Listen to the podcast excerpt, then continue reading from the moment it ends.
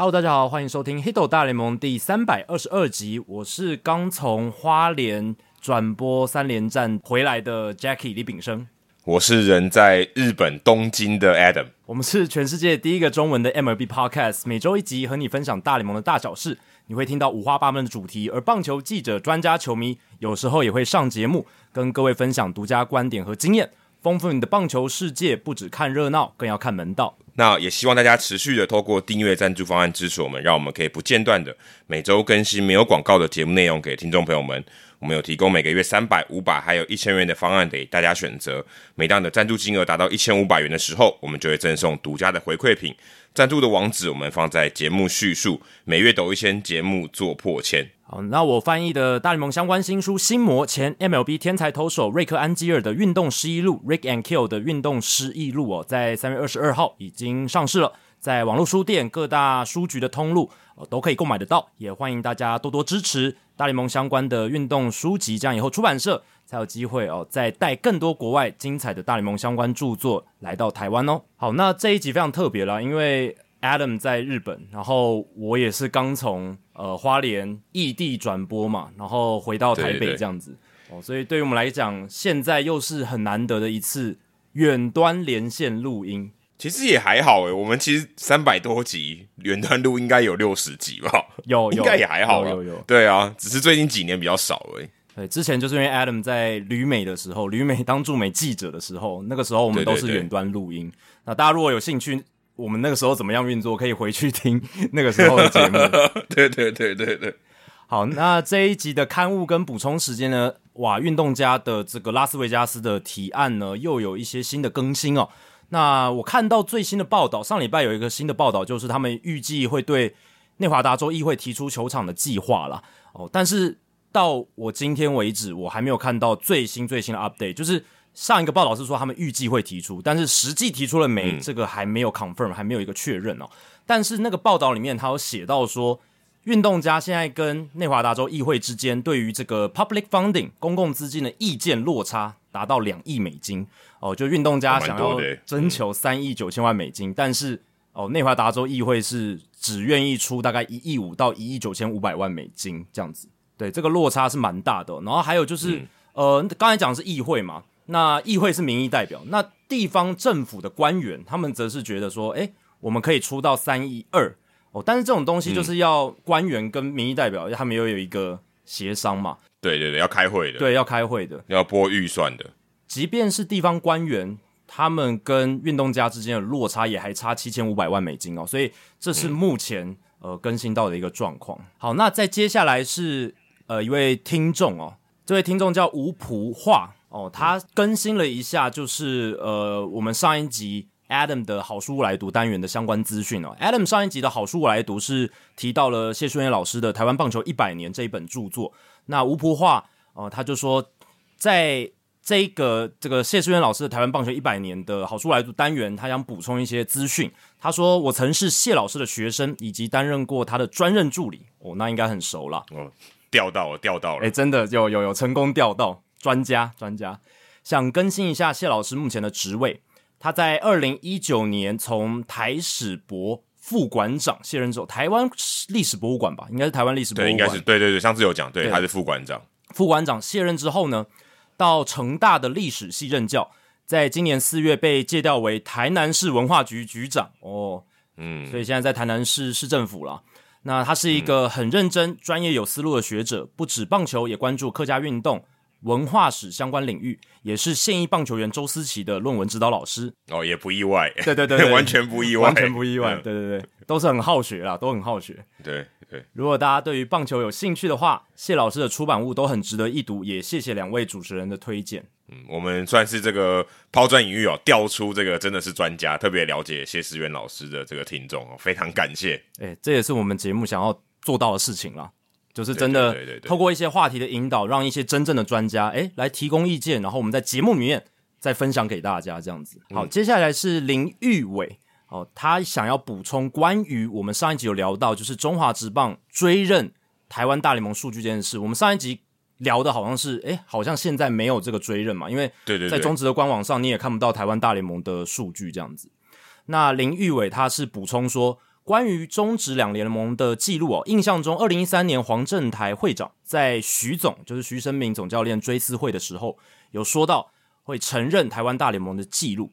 但是到现在呢，好像只有在洪总带破徐总记录，还有嘟嘟破陈奕信记录的时候，球团有做纪念表扬哦，就是有提到这个台湾大联盟的数据啦。那中华职棒大联盟这一块，这方面好像都还没有整合的样子。对，所以官方来说就是没有。那如果有人他想要把这个数据变大，有点像铃木一两什么玉米通算，然后有点类似这种概念，就两个联盟它的数据是不一样，但是他把它算在一起这样子。是。好，接下来是留言时间哦。这个礼拜大部分现在好像都用 Spotify 留言比较多，诶，对，而且好像比较喜欢在 Spotify 留言。可能可能我们的这个用 Android 的使用者，或是用 Spotify 听我们的 Podcast 的人，可能比较多了，可能比用 Apple Podcast 人多。嗯，那第一位是这个向兰哦，他最近很活跃哦，在我们的社团里面，他说在大谷翔平保持健康的前提下，他对我们上一集讨论这个大谷翔平的合约有一些看法。他说。大谷翔平可能在生涯的后段改成终结者加指定打击，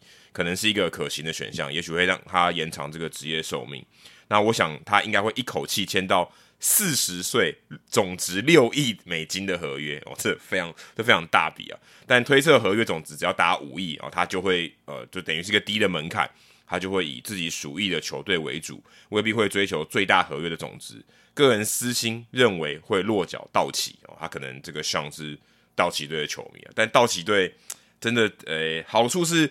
大谷翔平应该不用搬家哦，可能不用搬家，或是他可能也是搬家也是相对比较方便一点，至少不用搬到东岸。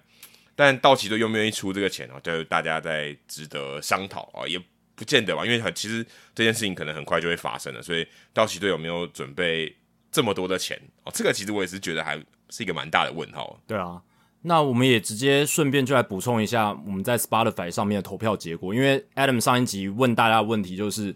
你认为大股祥平下一张合约包含延长合约总值会在哪一个区间这样子？那我们设定的区间就是跟 Kylie McDaniel 他的那个报道里面的区间是一样，就是五亿美金以下，五亿到五亿四千九百万美金，然后五亿五千万美金到五亿九千九百万美金，还有第四个区间是六亿美金以上。那 Adam 来帮我们公布一下这个民意调查的结果。哎，其实我是把 McDaniel 的再多加一个几句，因为他原本是五亿五千万以上，哦，他就没有，他没有再分了。然后我想说，其实我们认为可能会超过六亿，那六亿以下到五亿五千万，就中间还有一个区间，这样，所以我们等于有四个区间。哎，结果真的令我觉得有点意外，哎，因为我们在节目中说应该会很高嘛，我觉得会超过六亿，就是非常高这样子。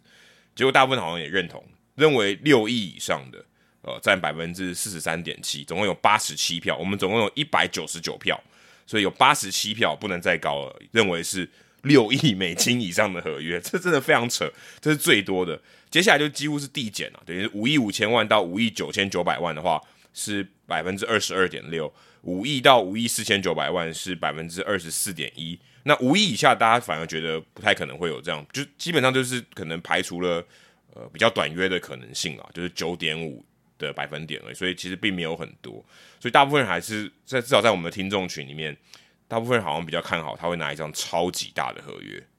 对，看起来很多人都觉得会在六亿以上诶。那我觉得大家的想法可能都受到了最近这个休赛季大都会还有教士队那种前斗，然后还有其他其实也有球队费城人啦，然后洋基啦，其他这些球队他们大傻逼。然后那种对于自由球员那种竞价，感觉大家都改变了一些想法吧，可能吧。那我们听众可能也是觉得说，呃，到这个休赛季，大股如果投身自由球员市场，或者是天使队如果想要把它用延长约争取下来，可能真的会有一个超乎大家想象的一张合约这样子。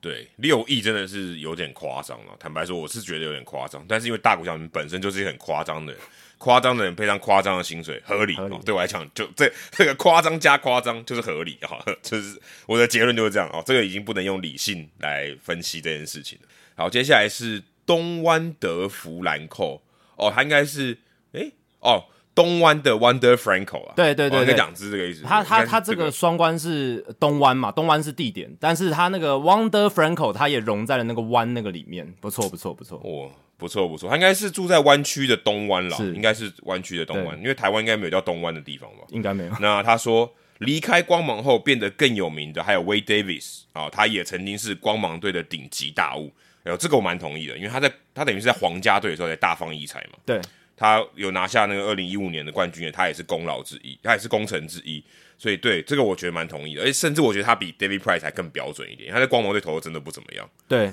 其实然后他到皇家队以后，真的打真的投的蛮好的。对，就是因为我们上个礼拜有聊到，就是光芒队嘛，好像呃蛮多年轻的球员在光芒队其实已经表现不错，可是默默无名，然后到其他球队之后成名这样子。那我们那时候举了一些例子啊，那 Way David 确实是，诶，我有忽略掉了，那个时候是我们没有。把它准备出来，只是当时聊到之后，我们我们我们去临时想的哦。那 Way David 确实他在二零零九到二零一二效力光芒，然后二零一三转队到皇家。其实一开始他还是先发投手，但是投的实在不好。但是二零一四年变成后援投手之后，哇，真的是鬼了。二零一四年他防御率只有一啊，七十二局防御率只有一。然后二零一五年六十七点一局防御率零点九四哦，这两年是很超夸张，真的很扯扯。对对对，所以。那个从二零一四到二零一七年，他呃那四年真的是投的非常非常好的。那是之后到洛基之后就开始表现逐渐下滑，呃，也在二零二一年投完最后一季之后，已经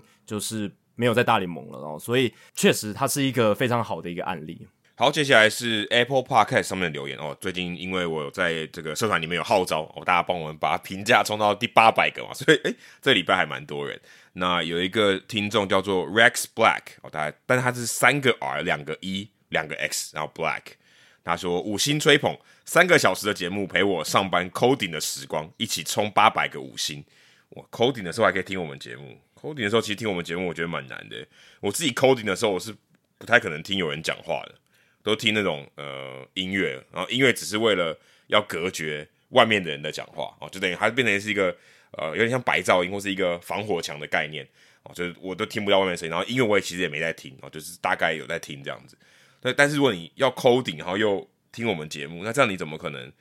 呃边用脑 coding 边用脑听我们的节目？还是我们节目就是对你来讲也是一个白噪音？我不晓得啊，但 但我觉得我觉得很难诶，坦白说，我觉得我们节目很难，就是。你在做一个很认真的事情的时候，在旁边听呢，我觉得很难啊。对，尤其是像写程式 coding，或者是我自己是没有写程式过了，但是我就把它比拟成可能我在写文章的时候，我在高用脑的时候一样，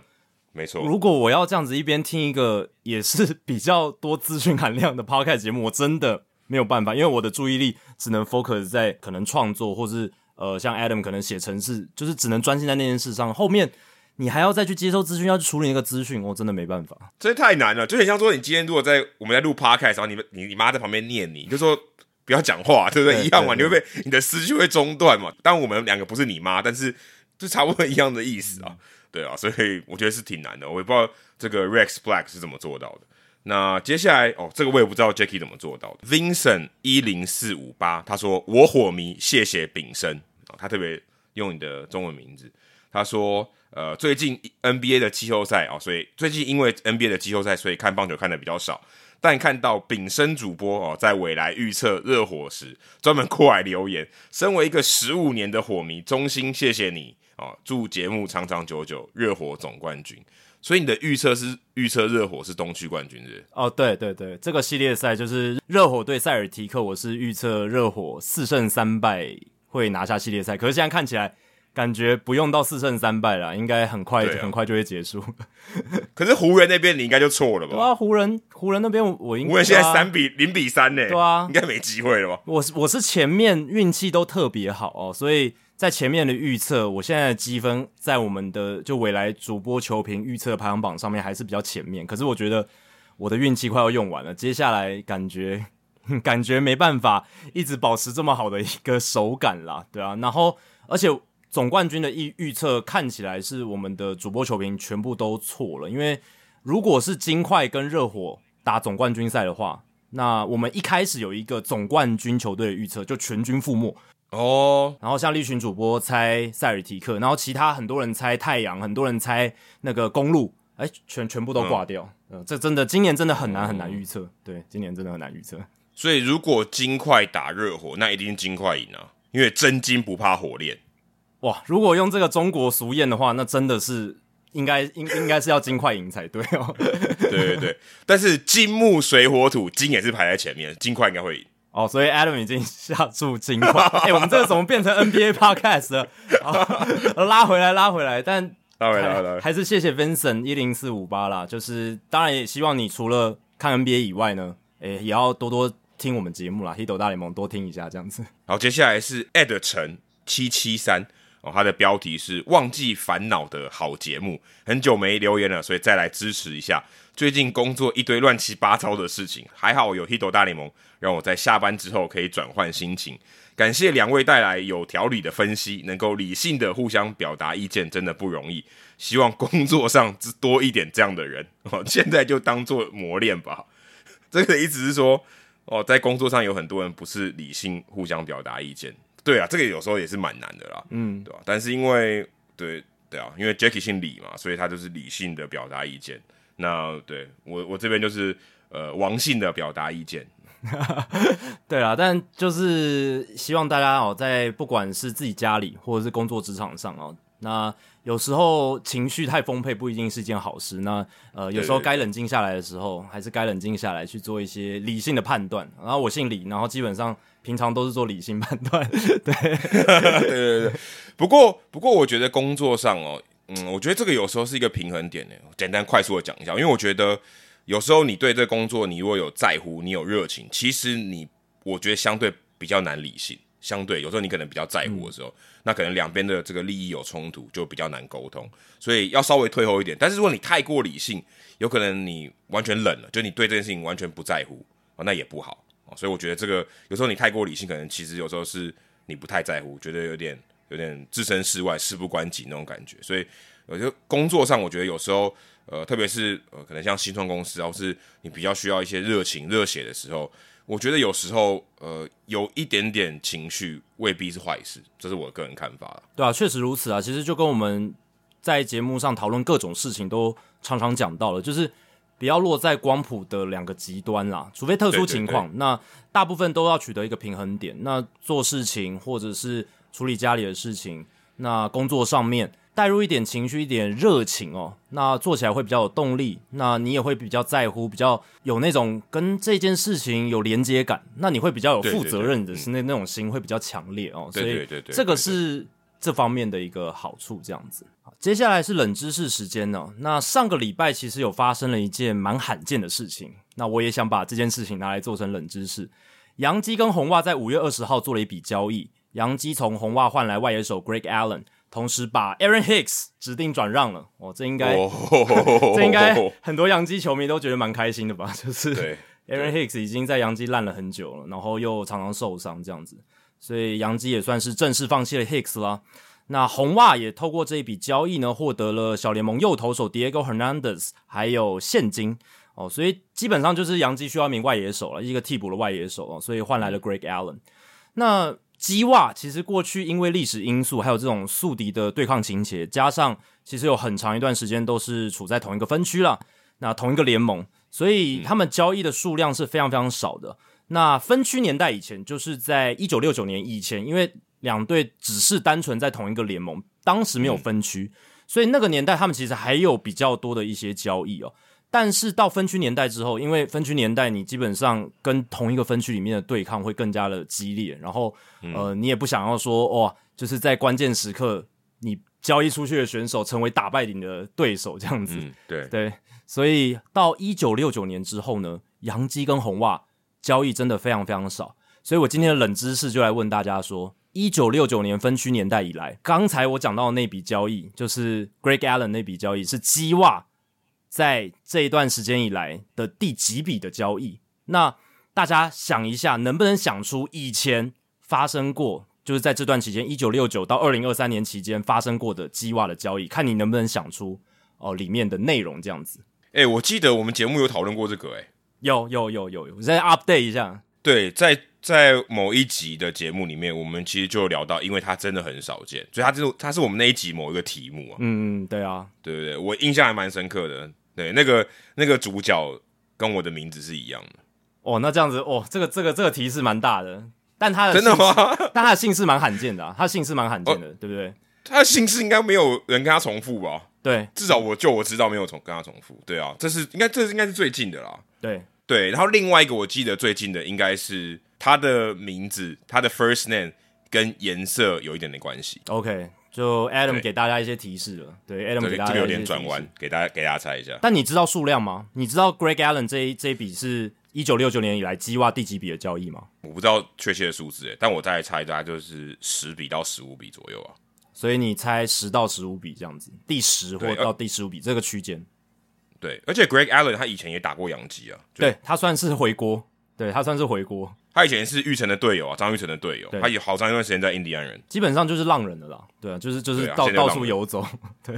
他就算是那种就是黑人，然后运动能力很好，但是打击真的不怎么样这种人，对，就是这样。对，这也没有什么种族歧视啊，其实真真的就是这样嘛。他运动能力真的蛮好，可是打击真的就是不怎么样，然后外野防守还不赖，呃，就就这样。对对，他就是个诶穷人版的 Jackie Bradley Jr. 呃，也可以这样讲，因为他没有巅峰到 JBJ 那么高，对不对？对，但是他、就但是他打击该跟他打击在跟 JBJ 差不多烂嘛。差不多现现在的差不多情况，对啊，啊，但是但是 JBJ 的防守比他好很多，是。好更好了，就是几乎是顶级的。但就是 Greg Allen 就是这种随时 available，就是呃四号外野手这种角色，嗯，各各队流转这样子。没错没错，非常典型的四号外野手。对，好，那这一个冷知识的解答，我们在主节目之后为大家揭晓，大家也可以趁主节目的时间来想一下，基袜从分区年代以来究竟做了几笔交易？那你们想到其中几笔的内容，我们在后续来揭晓喽。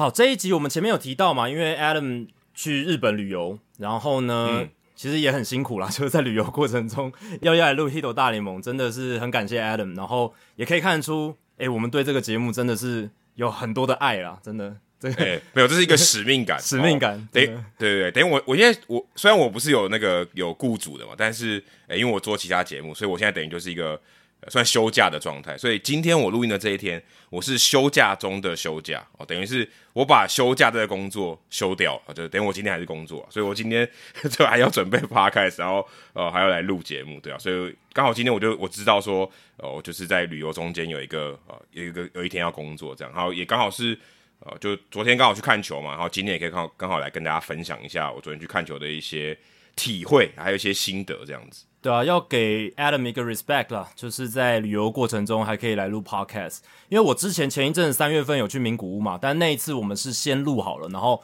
Adam 在我旅游过程中就把节目上架这样。但这一次 Adam 是在真的在旅游期间哦，在东京嘛，现在在东京对不对？对对对，来录节目这样子。我现在在这个朋友家，我们之前他在洛杉矶的时候，我们两个也在他家录过。有，对对对对对对，这个朋友很棒。他应该对他如如果以家庭式的来讲的话，他应该是在 Hito 大联盟的史上应该有排名前五名，就是在某某人家，哦，对对对最多一定是你家嘛，再应该是我家，哎，对不对？对对对，对，再可能是别人家，但是他应该第二，他应该第三名哦。应该是应该是，对，非常感谢他，非常感谢他，对对对。那 Adam 在去日本游玩，然后在这个我们录音之前呢，有去这个横滨球场看过球了。那嗯，今天 Adam 就借着 Podcast 的机会呢，来分享一下他在这个看日本职棒例行赛这一次看的一些观感，还有他以前有看过了，但是这一次我相信有一些比较新的感觉，这样子。对我之前是二零一五年来看那个美日交流赛，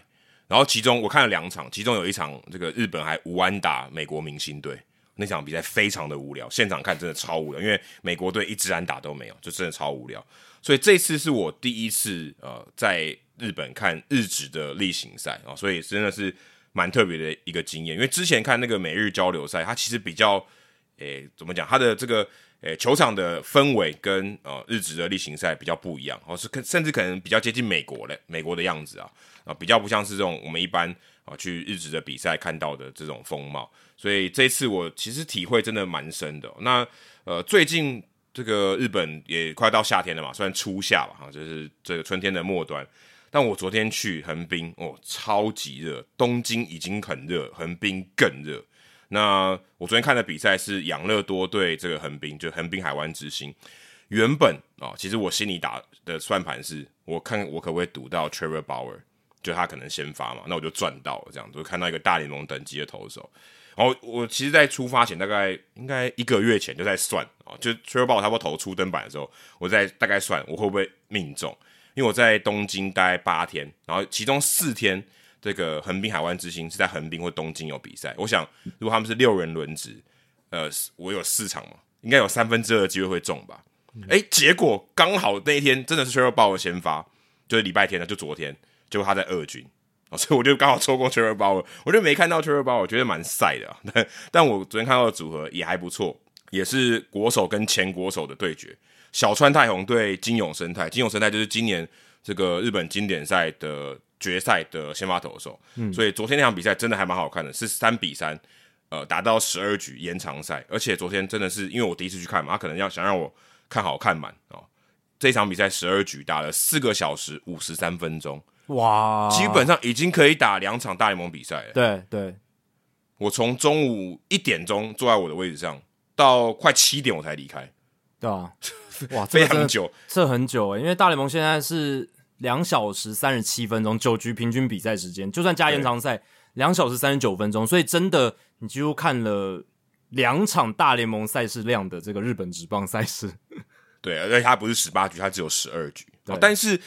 这个比赛其实真的蛮好看哦。昨天我看，基本上我觉得能有的戏码都有了。例如像这个名将嘛，山田哲人、村上中龙都有阳春炮，也不错。然后也看到青木宣清、山崎康晃也有上来救援。嗯，然后像一些大联盟的算浪人了吧，Jose Osuna。Domingo Santana、Naftali Soto 啊，都他们都有出赛，就是唯一就是那个 t r e b o 没有上场，然后因为在二军，因为他前面被几场被打爆嘛，所以他下二军去调整，所以蛮可惜的，可能就刚好这一趟日本行就不会看到 t r e b o 投球。那昨天那场比赛，诶，也跟大家分享一下哦，九十十一这三局，养乐多队是先攻，他们每一局都有满垒一人出局的状况，最后。这个横滨队都没有让对手得分，然后所以其实比赛后段后段是非常非常紧绷的，而且有一个还是一个本垒攻防战，左外野手接到一个高飞球，三垒三垒的跑者冲本垒，结果在本垒前死掉，第三个出局数，所以真的蛮蛮精彩的一场比赛。而且昨天因为呃是这个女孩日，他们也有女孩日 Girls Festival，所以他们进场女生是可以拿到一件这个就是赠送的球衣，这样就就在赞助场上的球衣这样，所以昨天。有三万三千两百四十九人，超可怕。嗯，我记得我跟你去那个 Civic Field，就是当时还叫 Civic Field 的时候，哎，那时候叫 T-Mobile 还叫 Civic Field？好像 Civic Field 应该是 Civic 吧？应该还没改吧？应该没改吧？对，应该还没改，应该还没改。对对对。然后我们去的时候，我们记得也是满场嘛，四万多人，因为是二零一八年的开幕战，二零一八年的开幕战，对对对，二零一八年开幕战那天也是好像例行赛破纪录，对，破纪录超多人。但是我觉得这三万多人更多哎，因为他那个球场很。盖的很高，然后呃，因为好像因为奥运还加盖那外野的座位，可是整个球场感觉人超级多，而且因为日本的这个大家加油气氛也会会唱歌嘛，他们就是说真的会有比较多的应援，所以你会感觉到人真的非常多，而且呃，因为也有什么啤酒妹啊走来走去，你真的觉得哦，全场的人都一直在动来动去啊，感觉现场的人就真的很多，所以诶，我去看球，其实我只有在呃到球场到我到座位中间，可能稍微逛了一圈。就在这个贩卖区或者 food court 绕了一圈，其余的时间真的没办法去逛那个球场啊！甚至我赛前去看那个呃纪念品商店的时候，我想说，哎，可以帮大家收集一下，做一下功课。哇，那真的超级进去大概三分钟就觉得不行了，这个快要缺氧了，或者根本连拍照都有困难啊！就是结账要排个二十分钟那种之类。People mountain, people sea，真的，真的，真的人超多。那可能在那边因为靠近海湾啊，应该就 People See 比较多。但这真的人真的超多，所以我后来后来觉得，我就在昨天的时候就有一个感受，就我之前就是为了这个去跑三十个球场，然后后来有做棒球伊甸园嘛。我就想说，那个时候我真的一个人去，因为我这次有跟这个喜文，就跟我朋友，还有另外一个是女生，她也是第一次在日本看棒球，所以对她讲都很新鲜。但我也不可能拉着他们两个人哦到处去看嘛，所以我们就大家三个人比较是诶，就是坐好，然后吃东西，然后看球这样。所以我就想说，如果大家真的去呃去球场看球，然后要遵守像棒球伊甸园里面啊要去哪些点，有时候有点有点困难。然后那是因为我之前去的时候都是一个人去嘛，所以我可以到处跑来跑去，比赛看的比较可能比较无聊的时候，就跑去到处晃晃，可以拍一些照片什么的。那可以收集一些东西，或者一个人去可以提早很早去啊，或者球场比较没有人的时候可以去看一看。那后来发现哦，如果真的你去一个呃满场的比赛，基本上你要去到处看看，其实挺难的哦。对你可能百分之八十的时间都在看比赛本身嘛，哦，剩下百分之十可能在排队尿尿之类的，然后剩下百分之十可能是吃东西。所以其实真的要去球场里面。呃，看一些比较有特色的东西，其实比较难哦。就因为我第一次去横滨球场嘛，所以好像也没有看到，就我自己也没有什么时间去去看呃一些特别的东西。所以我自己是觉得，哎，如果真的有比较多的时间哦，或者我可能提早更多的时候，更提早更多去，或者我一个人去的时候哦，也许可以看到比较多的东西。那这次就是真的是比较以这个比赛为主。对啊，我之前之前我去名古屋球场看热身赛的时候。就已经有两万七千七百人去看比赛了，所以例行赛三万三千人，而且你在横滨嘛，那其实也不会太令人意外嘛。然后对，真的是非常非常多人，我那时候感觉也是很多人，但我那时候还是有去把球场走一圈，但那个走的方式确实是也没有到真的寸步难行，但是你就是觉得哇，人一直一一一直迎过来，一直迎过来，就是很很多人这样，然后球队商店里面也是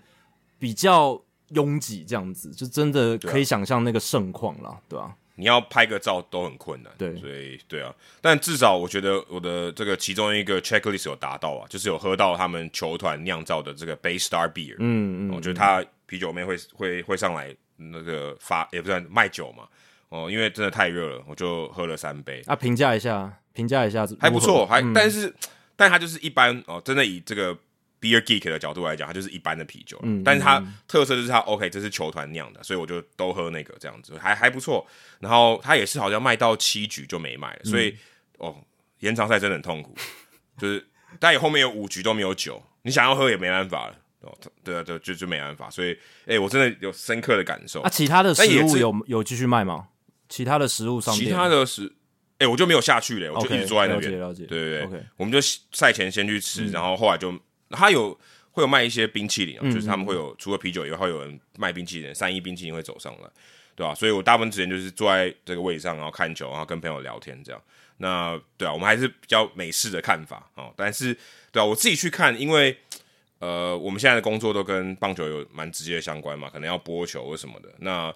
呃，我已经觉得很久很久没有在现场有那种哇。很就是被那种棒球的这种氛围给感动哦。我们可能会去看一些什么黑豹旗什么，你会觉得哎，球员的拼劲啊，或是那种热血的感觉很好看，也会被感动。可是我今这次去横滨球场，我真的也是很久没有感觉到说，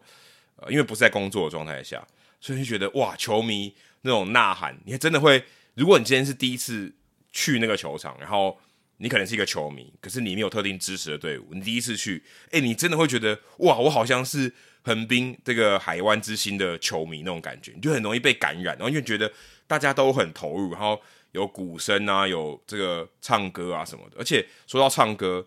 诶，他们还有发那种小像这种赛程表那种小歌单啊。因为像台湾，你如果去播，你像 Jacky 常常去播洲际的比赛嘛，他们那种呃球员的应援曲，他的歌词都是打在大荧幕上的，对不对？对对对。那它就是一个小歌单，就好像你以前买 CD，但比那更小。他就每一个这个选手的歌都有诶，然后歌词都有诶，超酷的。所以你就可以，如果你今天是第一次去，然后你不知道呃这歌词是什么，你就可以看。就当然我看不懂日文了，但是你看的话，你就可以就是照着唱哦，很酷诶。就是他很希望你可以融入，而且他们也有提供这个 beginner's guide，就是等于有点像导览手册，就一本，有点像那种你去观光景点会有那种小手册，有没有？有地图啊什么的。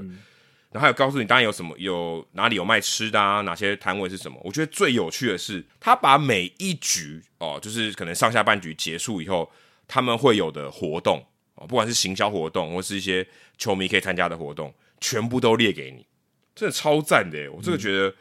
这超用心。例如说，呃，他可能会有一个超大的捕手的充气球，然后你要把这个。这个球丢进他的这个手套里面，然后全场就会得到什么优惠这种，然后大家都可能会为他加油，或是诶有在场内球迷去接高飞球，哦，这都是局间的哦，还不是赛前的哦，赛前有那种测速，但是对，就是有一些什么，还有什么球迷的接力赛跑，有点像那个勇士队的 Be the Freeze，不过他是他是拉拉队的，就是女生跟球迷，然后好像是当天的来宾吧，就是就是两队这样比赛，哦，拉拉队跑超级快，我觉得田径队对，就是超快，然后就比赛中间就有这些活动，会让你觉得，哎，即便是换场的时候，还是有很多事情发生，然后比较呃比较就有一些看头啦，就是好像有一些娱乐的活动，台湾这个好像就就比较少，就台湾可能都会在大荧幕上，或者是他们用社群媒体告诉你说，哎，我们今天可能有主题日，然后局间可能有谁表演，什么有什么活动哦，但是。我觉得日本他们很特别的地方，就是他们还是很重视纸本的东西。那不管说你说你刚才说那个歌词小本本嘛，或者是说你讲的那个 Beginner's Guide，我看它就是一个 pamphlet，就是那种呃折页式的手册。这种就很方便。对对对对对，你还想得到个英文的词，我还想不到嘞。对，它这种东西其实它就很轻便嘛。那基本上人手一张就不会觉得负担很大，而且它提供的资讯就是非常切身的。你在那一个比赛里面，你就可以马上参与到的。那对对对，这个东西其实是增加球迷的方便嘛？那嗯，台湾这边就会比较想说，哎，球迷如果想要玩这些东西，他就自己看手机，然后滑到社群，可能就会来。可是我觉得日本这样的做法，球团更。再主动的一步有没有？他直接把这个东西递到你手上，那那球迷个等于是说他直接就接收到这个东西。他有些人可能没有看到社群的，他一定进场就会看到这样子的东西。那这样子就会提高这些球迷的参与度，也会感受到球团在这方面的经营，在活动增加参与度上面，他们是真的很用心的。对，而且也提供大家一个想法，就是他其实这个他的这个小手册里面，呃，有很多赞助厂商赞助的活动嘛。那在这里他又把厂商的名字又露出来一遍，所以其实很好，所以效果很好，对吧？所以等于说，哎，第四局例如是 High High Sense 他们赞助的活动，第三局可能是三菱电机赞助的活动，所以他就会有很多这种活动，然后也会呃，等于是在这个手册上面又帮这些厂商再宣传一次，所以我觉得这个效益是蛮大的。又是一个露出了嘛？我们之前不是聊到说怎么样增加诶职业运动球团的裁员？那这这也是很好，你就可以跟赞助商谈说，哎，我们那一场我们会每一个人一进场就发一个小手册之类，然后每一个活动都有一个赞助商的露出机会。那我们的 pamphlet，我们的手册上面也都可以露出你们的 logo 什么的。那也许可以有更多的 deal，更更多的这个商机进来。对啊，而且昨天我看了，我也特别观察一下这个现场球迷的这种互动，或者说他们呃怎么样带动这个气氛。我一直在想。昨天他们其实也是有那种拉拉队，我们讲说会拿彩球那种拉拉队，可他真的只有局间的时候带领大家可能做一些活动才会有，或大家可能带有人带带领大家做一些跳舞这样子。可是，在比赛中基本上就是完全看不到他们，就跟台湾的完全不一样。台湾的时候，对啊，如果是组队在打的时候，拉拉队都会在那边跳舞嘛，所以感觉上他们做做法还是比较希望把呃这个应援或者加油的这个工作，OK，不能讲工作啊，或者任务。就交给球迷自己去做，或者说他们可能就有像他们是在右外野嘛，就有一区，哇，就是真的是全部的球迷，然后左外野就是养乐多，就是客队的这些球迷，看到他就是很很像是那种比较是球迷自发性的那种活动，不是有人在前面好像就带领带领大家一定要做些什么事，而且我也觉得有趣的地方在于说，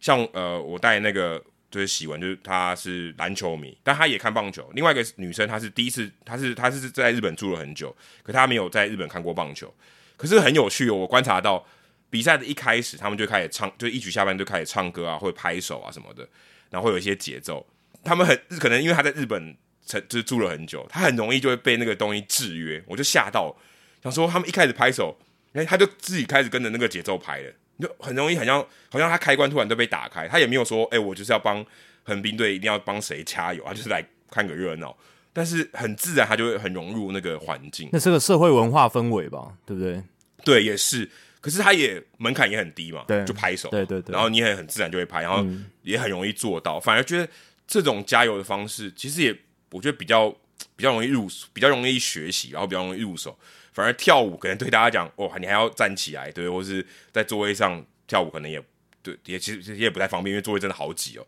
我的手如果往右边一撑，就可能打到别人了。所以，对啊，也就基本上就是你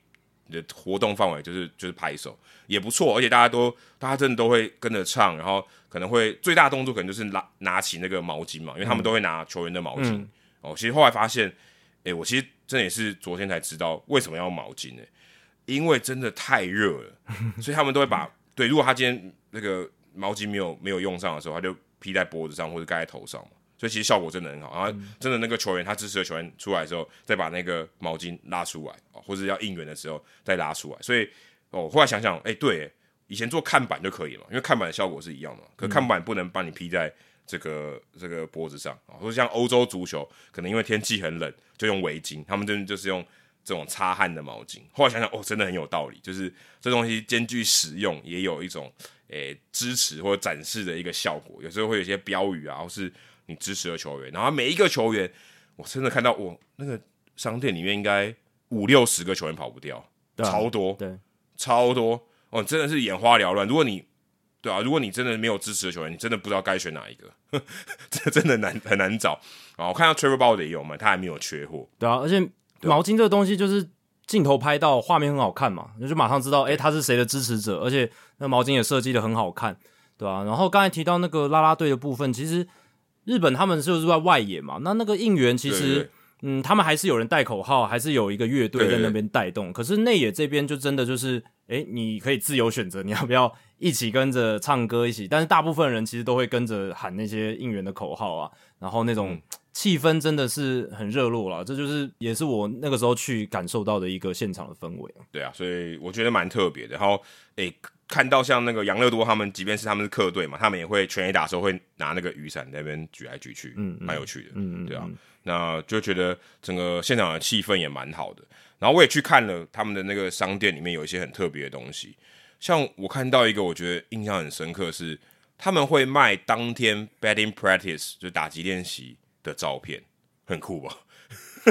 就当天当，因为他因为我们是赛前嘛，所以这个比打击练习就是可能在发生在我们进场之前，然后就马上把它洗出来，然后放在那边。呃，你如果想买可以买这样子，就是当天这些球员的照片这样，或者是前一天，因为横滨这场是三连战的最后一场，或者前一天他们这个 MVP 访问的照片，啊，就可以有点买来留念，有点像。有一点点像 Top Snow 的棒球卡的概念，就是 OK，你可以在限时的期间内收藏那一刻的那种感觉，对吧？就我觉得蛮酷的。对于有去现场看球人来说，一定不是所有人都是那种最热血的球迷，几乎场场都到那种，不是所有人都这样。那他有可能一年就看那一场，或者是几个月就看那一场。那他如果能够留下关于那场比赛的一些更多的纪念品，而且是专属那场比赛，不是只是单纯的球队商品而已。那那个是格外有意义的吗？就是我我是看了五月几号的那一场比赛，那那一场比赛的一些赛前练习的照片啦，就是你刚刚讲类似 Top Snow 球员卡那种概念的即时性的纪念商品。诶，我觉得它又是一个额外价值的创造了，对啊，对啊，还蛮酷的。可是赛后那商店都关了。我昨天因为刚才讲快打快五个小时嘛，哦，现场看完真的是。就很想赶快走，这样，所以好像球那个商店也都关了，所以你也没办法买到说当天比赛的照片哦。变多你可能还要 maybe 还要再回去，那你可以再访啊，再再访，你就要可以买到上一次你来的时候那个照片，对不对？说到再访，我其实现在此时此刻 right now，我室友想要说我要不要回去买 Trevor Bauer 的这个这个球衣，可他的球衣比方是那种 T 恤式的哦，不是罩衫，不是罩衫，对对对，也就没有扣子那种，然后他就是，但他。但他的不是 T 恤那种棉质的，OK，但他那件很贵，那件要一万日币，蛮贵，是算贵的，是算贵的，对。对啊，印刷，然后像毛巾一条，如果是呃不是什么 I love Yokohama，就是公版的哦，是一件要两千，一条要两千块，也不便宜啊。嗯嗯。但这这是日本他们的商机，但我觉得蛮酷的。刚才讲那个照片，补充一下，那一张是日币一千块，大概也要两百两百五两百三左右，嗯，也不便宜了，对啊，说也不便宜，就是一张大概。诶，可能 B 五大小的照片哦，是当时我是有想说要不要买 Bauer 的哦，就想说还是算了，对，因为我朋友在旁边说，哎，你要买一个性暴力的人的照片吗？我就我就我就把它放回去，对啊，我就觉得，哎，我好买他的照片，我是要我是要表达什么立场？但是我是想看他投球啦，就这么简，就这么单纯，就看他棒球技术啦，而且觉得说鲍尔来日本。这光这件事，我先不管他打的怎么样，我觉得已经是美日棒球史上很特别的一件事情了。嗯，对啊，觉得很特别，因为可能以后也没有这样的机会，所以觉得好像有参与到这个历史的时刻，拿一个 piece of history 不错。这样，我只是想这种感觉。而且你刚刚讲那个那些照片，其实你看卖台币大概两百五左右，哇，他们那个成本很低呢，对不对？他就拍一张照片，对啊，可超低超低，可能呃，一般那可能如果台湾你去洗照片，可能。十块吧，差不多。但这对，但这但这这样有点偏颇啦，因为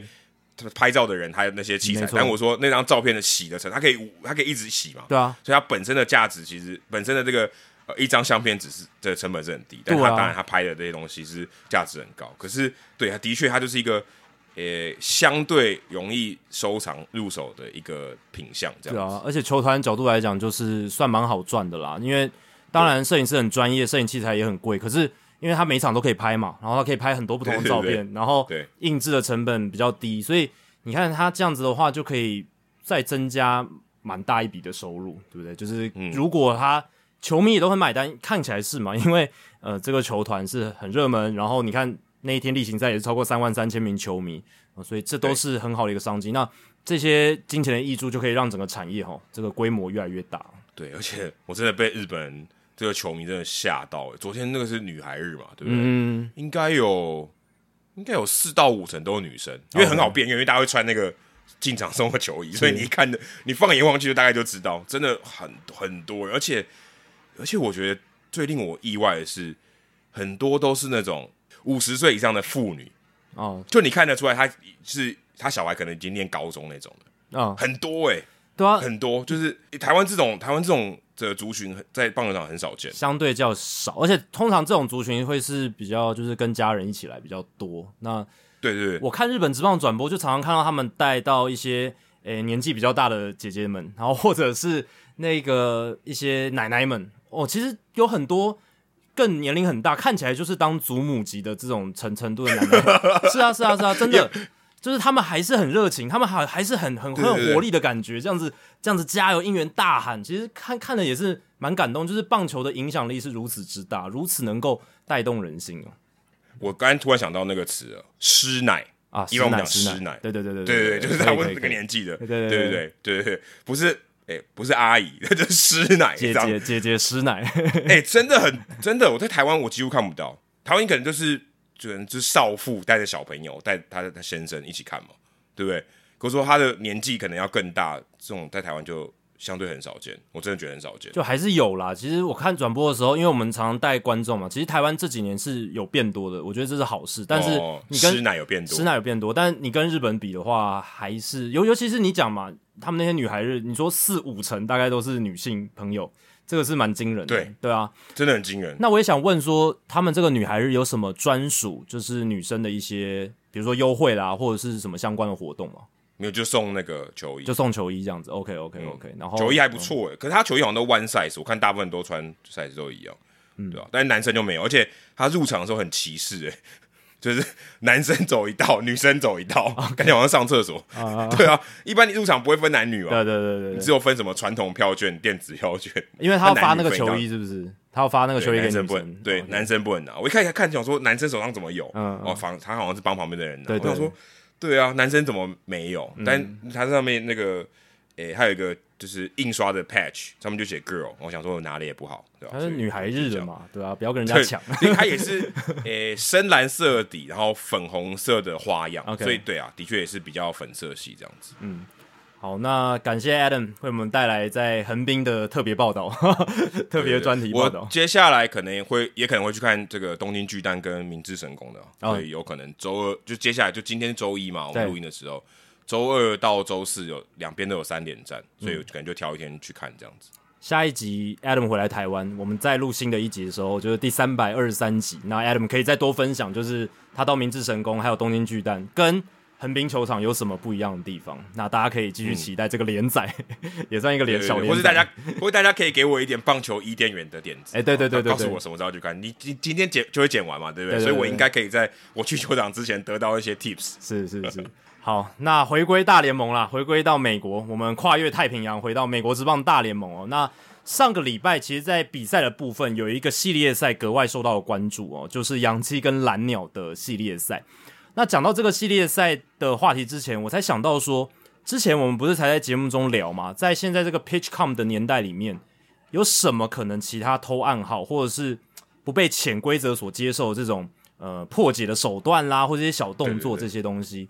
那上周的洋基蓝鸟系列赛似乎提供了一个可能性了。那很捧场诶，超捧场！我问的问题，他 Aaron Judge 马上就做给我看，呃，直接示范一下。对对对，洋基做客蓝鸟的四连战，就是在美国时间五月十五到五月十八，哦，非常多的抓马哦，这个抓马非常多，戏剧性的一个系列赛。其实，在第一场比赛就开始了，就是周一的那场比赛，Aaron Judge 在第八局挥全垒打之前，他有一个往右半边自家休息区瞥一眼的这个动作了。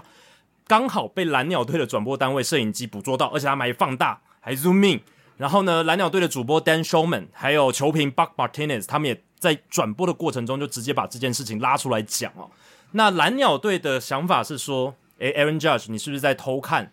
这个一垒指导教练？然后一垒指导教练他看到我们投手的动作啦，有一些泄露球路的情况，然后再打暗号给 Aaron Judge 说，诶，这一球可能是什么球这样子。而且还有。主要另外一点也是因为洋基队的垒包指导教练他们站位偏离了那个 coach box，就是嗯都有一垒三垒侧都有一垒指导教练跟三垒指导教练的那个指定的站位区域嘛。对，一个么字形的。对，通常都是要站在里面啊。那除非你是在球员跑垒的时候，你才可以离开这样子。那如果没有遵守的话，就会被警告啊，这样之类的。那蓝鸟是认为说洋基的垒包指导教练有去。做去观察他们投手啦，一些泄露球路，然后打暗号给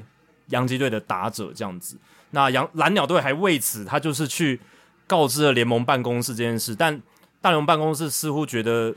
没有必要针对这件事情调查。那洋基队的回应是说，诶，场上发生的一切事情都是合乎规定的。其实也确实没有错啊。就算洋基真的用诶雷暴指导教练去看对方投手的动作，然后打暗号给打者，这是完全合乎规定的，这个是没有被禁止的，对吧？对。规则禁止的是什么？用电子科技的器材来搜集任何暗号资讯或者是资讯的传递都是被禁止。但这个猎豹指导教练也是比赛的一环嘛，那他本来就可以打暗号给打者，他也可以观察场上的情况，所以这些完全都是合法的哦。只是说这有没有违反棒球潜规则？因为我有看到 Lance Lynn 他去上了 Foul Territory 这个 podcast，然后那一集的主持人是 AJ Pierzynski，然后他就问他说：“对。”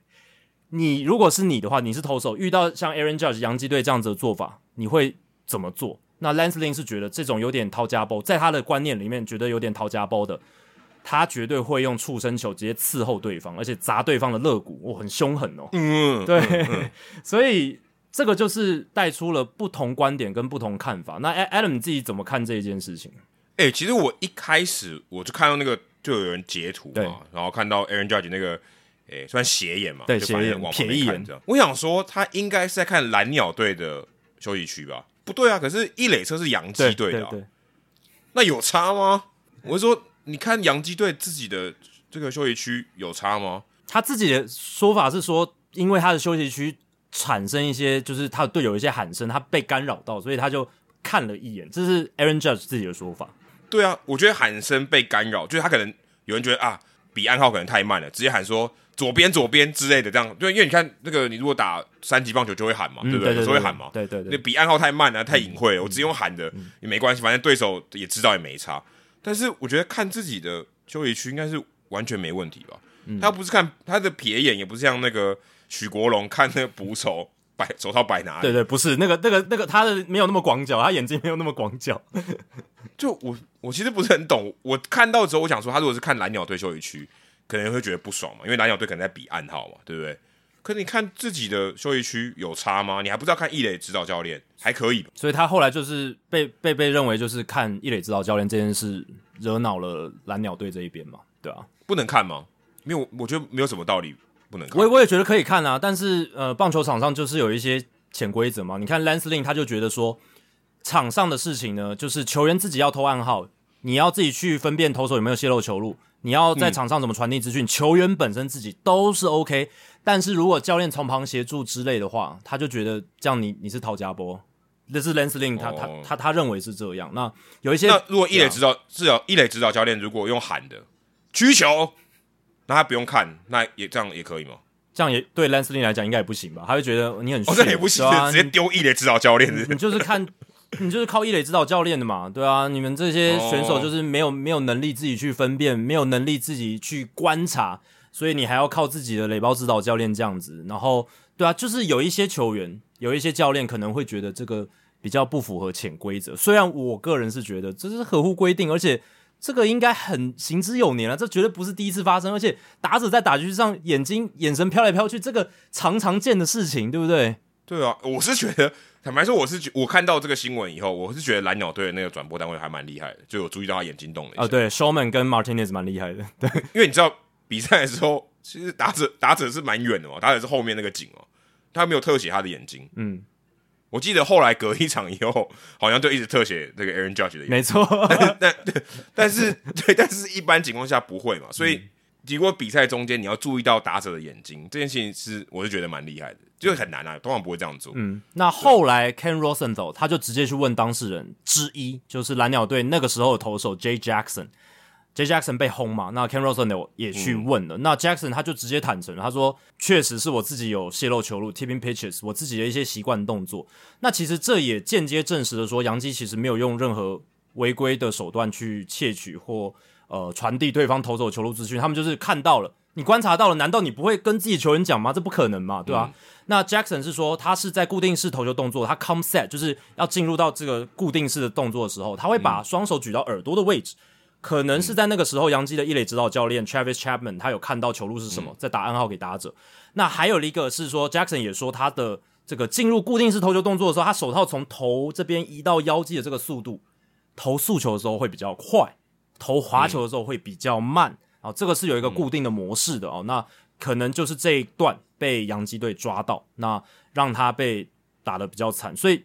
你看，对方投手也自己承认，我也觉得这一个斜眼门，就是 Aaron Judge 这个斜眼门，在 Ken Rosen 手这边报道出来之后，也算是。给了一个比较全面、比较清晰的一个面貌，这样子。对，而且你刚才讲这个斜眼门之后，他就打全垒打，所以感觉 整件事情的剧情也蛮特别的。如果他被三振，可能也就算了。对对对，他就是他就是看了以后就打全垒打，主要是这一点。对对对对对，代表说 Jackson 这个动作他有付出代价，就真的他 tipping pitches 他被发现了嘛？但如果被发现，可是结果对他还是有利的，那可能也没差，对吧？因为对吧？他就对方对手是没掌握好，可是他就是造成一个对他不利的结果。可是我看到 Jackson 他自己承认 tipping pitch 这个，这倒是蛮令我觉得意外的。嗯，因为洋基队这边没有这样说嘛。对，其实洋基的说法就是没有，或者说第三方对，或者说或者说球球评或是其他的人说，哎，他有 tipping pitch，他说啊，对对对，我有。可是 Jackson 好像是自己承认的，就是 Ken Rosen 去问他什么情况，然后他他他承认这件事，对对对对对，对吧？因为他其实可以不用嘛，他可以不用，啊没有啦，就打。他就打，我就打，就很好，因为他也不是回应别人的问题嘛，对不对？所以他也蛮坦白的，他也蛮坦白的一个人，必须老实。因为因为 a s 手应该没有问他说，哎，你是不是 tipping pitch？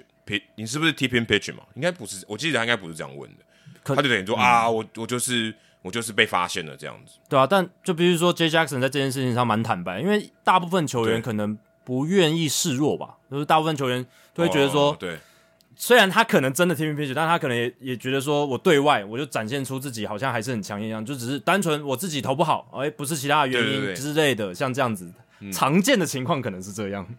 对，应该绝大多数百分之九十九都是这样。他我看到这个新闻的时候，我是觉得很压抑。对，然后自己说的。然后我也觉得蓝鸟队这边真的有点小题大做，我是觉得有点小题大做了。就嗯，就是老实讲了，他们真的你也。没有拿出证据说人家用什么科技偷暗号，那之前的争议，然后大家为什么会关注偷暗号这件事，完全就是科技器材偷暗号这件事。那场上的这种沟通，然后垒包指导教练打暗号，或者球员自己的一些观察，我觉得在现在的这个棒球环境里面，这是可以被接受的啦。当然，我刚刚前面有提到，有些球员不能接受，有些球员还是觉得说，诶，我们打球要 play the game the right way 嘛，the right way 就是这个很抽象的词，但是这可能就是包含在里面，就是。这种潜规则的一环有没有？哎，可是说真的，当我们因为他就叫 first base coach 嘛，可是我们中文翻成算一垒指导教练嘛，我觉得有加指导这个词。哎，当然这是中文，可是你看，如果今天你如果要绕三垒，三垒指导教练会告诉你要停还是不停嘛？嗯，如果按照他刚刚的逻辑，我要停不停，其实应该好像要球员自己决定。好像说，哎，你要不要判断 tipping pitch，或者你要判断球路，应该要球员自己决定这个逻辑。可是跑垒的时候，你不是要教练帮你吗？对啊，对啊，对啊，所以那个那个也也是一种帮啊，对啊，对啊，不然教不然教练说，哎，停停停，那说，哎，这个作弊，球球员要自己看回传球，这个也好像也对啊，这教练不是就这个用途吗？对啊摆那两个不就这个用途吗？他就是传递资讯嘛，对不对？对啊，总不能只是说他帮他拿那个打击手套或是什么护具脱下来拿给他，这样这也太废了吧？而且棒球不像网球，网网球是真的有规定说，你旁边的教练不能在比赛当中给予指导的，对这就是那个 Serena Williams 那件事情很闹的争议很大的来源。但棒球没有啊，棒球本来就可以休息区的教练团他们要下达战术，传递给垒包指导教练，垒包指导教练再打暗号给打者，这个镜头甚至会带嘛，而且大家也都会讨论嘛，这是非常正常的一件事情。那为什么今天只是说，诶，对方有泄露球路，然后我垒包指导教练或是休息区里面的人有看到？他传递给打击区上的打者就不行，这个就是比较让我没有办法理解的部分。那原本一开始有人是说，诶 a a r o n Judge 是不是在看捕手什么的？那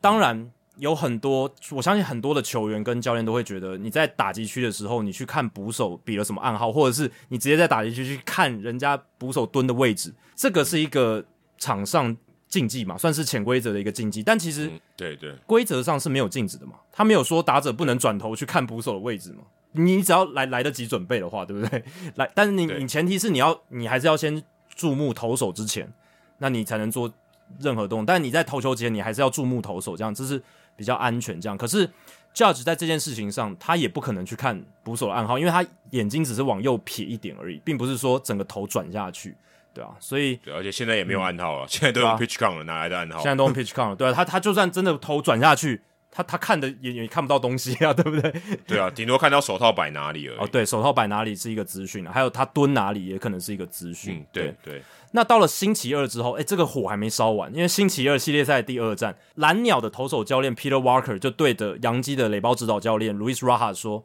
：“I'm watching you, I'm watching you。”然后要比那个手势 “I'm watching you”。就两个手指头指着眼睛，然后再指着对方没。错，那这个意思是什么？就是其实 Walker 他有点戏虐啦，就是说，哎、你们昨天那个垒包指导教练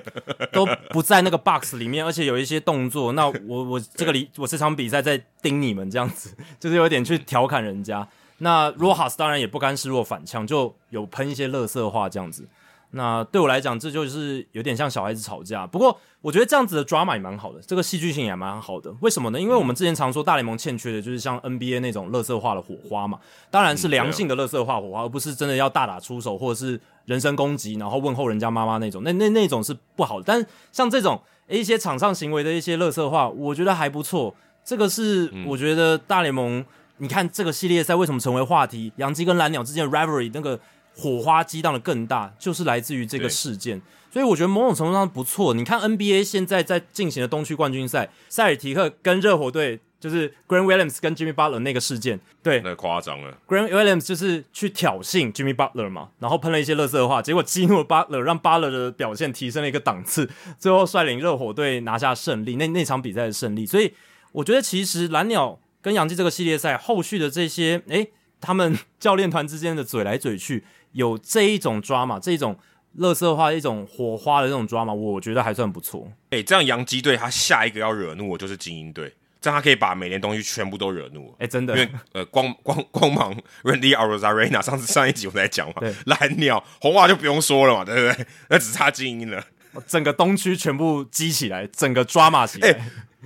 如果跟东区所有其他球队都是世仇，这好像有 有有一点过头。就就变成宿敌了嘛，就就应该说就变成全民公敌的那种感觉，全东区公敌的那种感觉，也也不是坏事嘛。我们也说职业运动它需要一个大家喜欢的反派嘛，就是大家讨厌的反派讲错，大家大家恨透的这种反派，诶，你才能激化出更多的这种对立性、那种张力。其实你也没说错啊，大家喜欢的反派，洋基队球迷是支持洋基队的啊，对啦，对对，其实也 OK 啦。对对对对啊，对反派如果全部人都讨厌，那也不好玩的、哎、真的真的真的，那对啊，礼拜二那场比赛，另一个戏剧性的发展就是 Domingo Herman，他第二次被裁判抓这个首年，最后就因为外来物质的规定而遭到大联盟禁赛了，也被驱逐出场。这是第二次，那第一次的时候，他是在面对双城队的比赛嘛，但那一次 Herman 只有被警告，没有被驱逐出场。这一次不一样，嗯，裁判直接把他驱逐出场了。而且有趣的是，这一次跟前一次的裁判组都是同一组，就是 Herman 被抓到手年这件事情，裁判长都是这个 James Hoy，然后 Clint Vondrack、DJ Rayburn 还有 John Lipka 哦，所以这个裁判组看起来对 Domingo Herman 的这个手的状况是特别的在意哦。对，而且这有点冤家路窄，对啊，因为其实你要刚好到，对啊，刚好要又要到洋基队的系列赛执法，这几率也也没有很高，哎，对啊，对啊，然后就刚好可能是。我觉得他们可能有参考上一次抓 Herman 首年的那个感觉吧，应该有，应该有，应该有，对，应该有。然后就觉得这一次哦，好像又更黏了这样子。但你去看 Herman 他那场比赛的转速，其实我觉得相对正常了，就是有增加一些，但是就是二十到六十转，这个都是正常的误差范围之内，并不是那种很明显的大涨。而且我也去看了一下他整个生涯，其实你去看他生涯的诉求跟需求这两种主要需要高转速的球种，其实。这个变动的幅度也不大，老实讲，真的是这样啊，所以呃，看不太出来。Domingo Herman 如果他有用外来物质的话，他有因此而受贿，这个受贿的程度是不大。那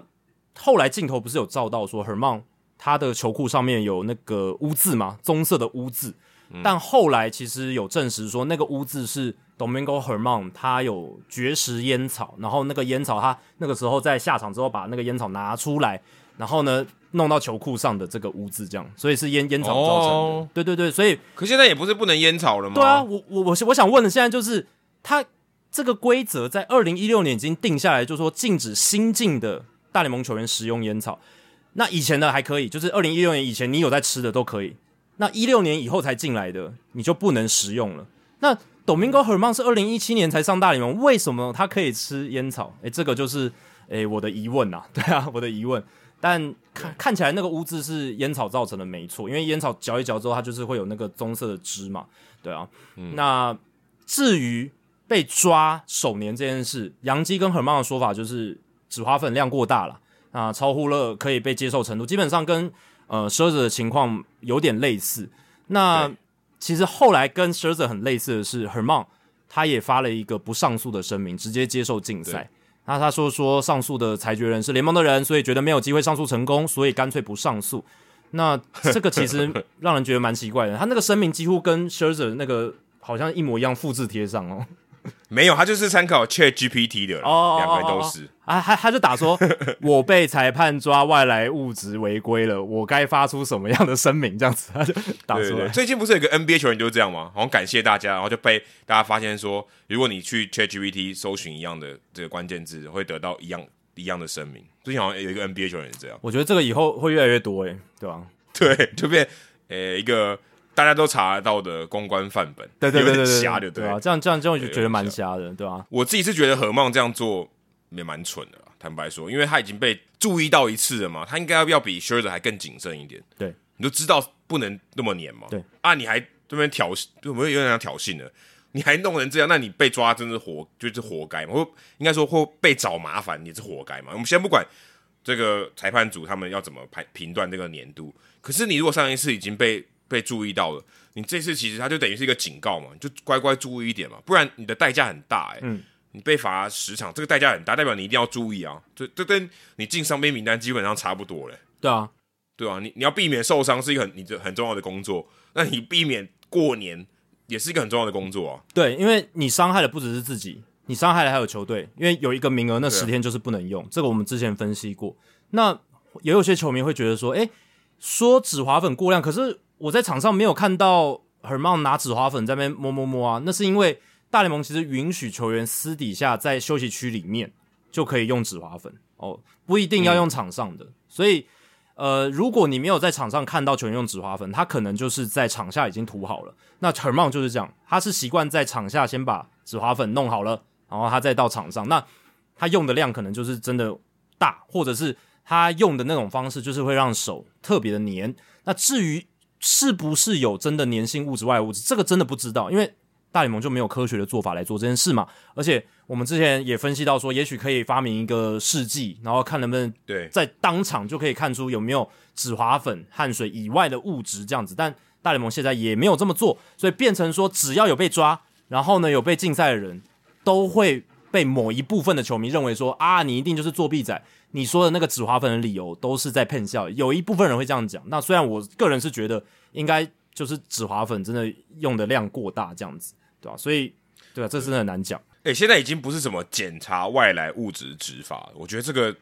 这个说法已经不正确了。我看了学者跟何曼以后，我觉得真的不正确，应该就只是检查年度了。真的是年度年度大测试，对不对？年度大测试，对啊，年度最有价值球员。对 对，这个很有趣的。这对，因为你你已经不在乎是不是合法物质了嘛？我觉得已经不已经不在乎了，因为你也没有去检查，就是你也没有去。我觉得其实事实上应该 Scherzer 那一次应该就有报告了。对，你就把这个其实可以裁裁剪，可以裁剪啊，可以裁剪嘛？对啊，你他那个东西一定留在手上嘛，因为你一定有你有摸到嘛，代表他一定有留在手上嘛。那你一定有些 trace 嘛，你有些微量证据嘛，然后去化验啊。大联盟有缺那个钱吗，对不对？拿去化验给大家一个公平嘛，说哦，对，它就是松香，但是太黏还是不行。那 OK，我完全就可以接受嘛，至少有个真相。告诉我他到底真相，对你告诉我他到底是不是只用松香嘛？你告诉我这件事情啊，这告有一个答案嘛？也没有嘛。何况这件事情看来也不会有答案嘛？对 啊，我觉得这个我个人觉得很瞎了。我我是觉得大联盟这样做，对，你可以你完你要执行这个规定，我觉得完全 OK。你你反正你有任何一个标准，就跟好坏球一样嘛。你觉得你有标准 OK，可是你要给大家。就是你，你要有检讨的机制嘛？对啊，对啊，对啊，你要要不然不然他有点无所适从。如果如果今天这个主审要找你麻烦，他 随便说你这个年度太黏，对不对？但这有点夸张。你永远都是这个众说纷纭，对不对？永远都是对大家讲来讲去罗生门，因为你没有一个明确的证据，到底到底最后的结果是什么？到底他那个黏黏的来源物质到底是什么？所以我觉得裁剪化验是大联盟绝对可以做的事情，但是我觉得。如果真的要裁剪化验，他们还要通过这个劳资协议嘛？就是可能还要跟球员工会协商。那球员工会觉得这可能会影响他们的权益，所以如果真的大联盟要做这件事，可能会来会收到来自球员工会很大的抵抗。我觉得这可能是一个因素，他们没办法单方面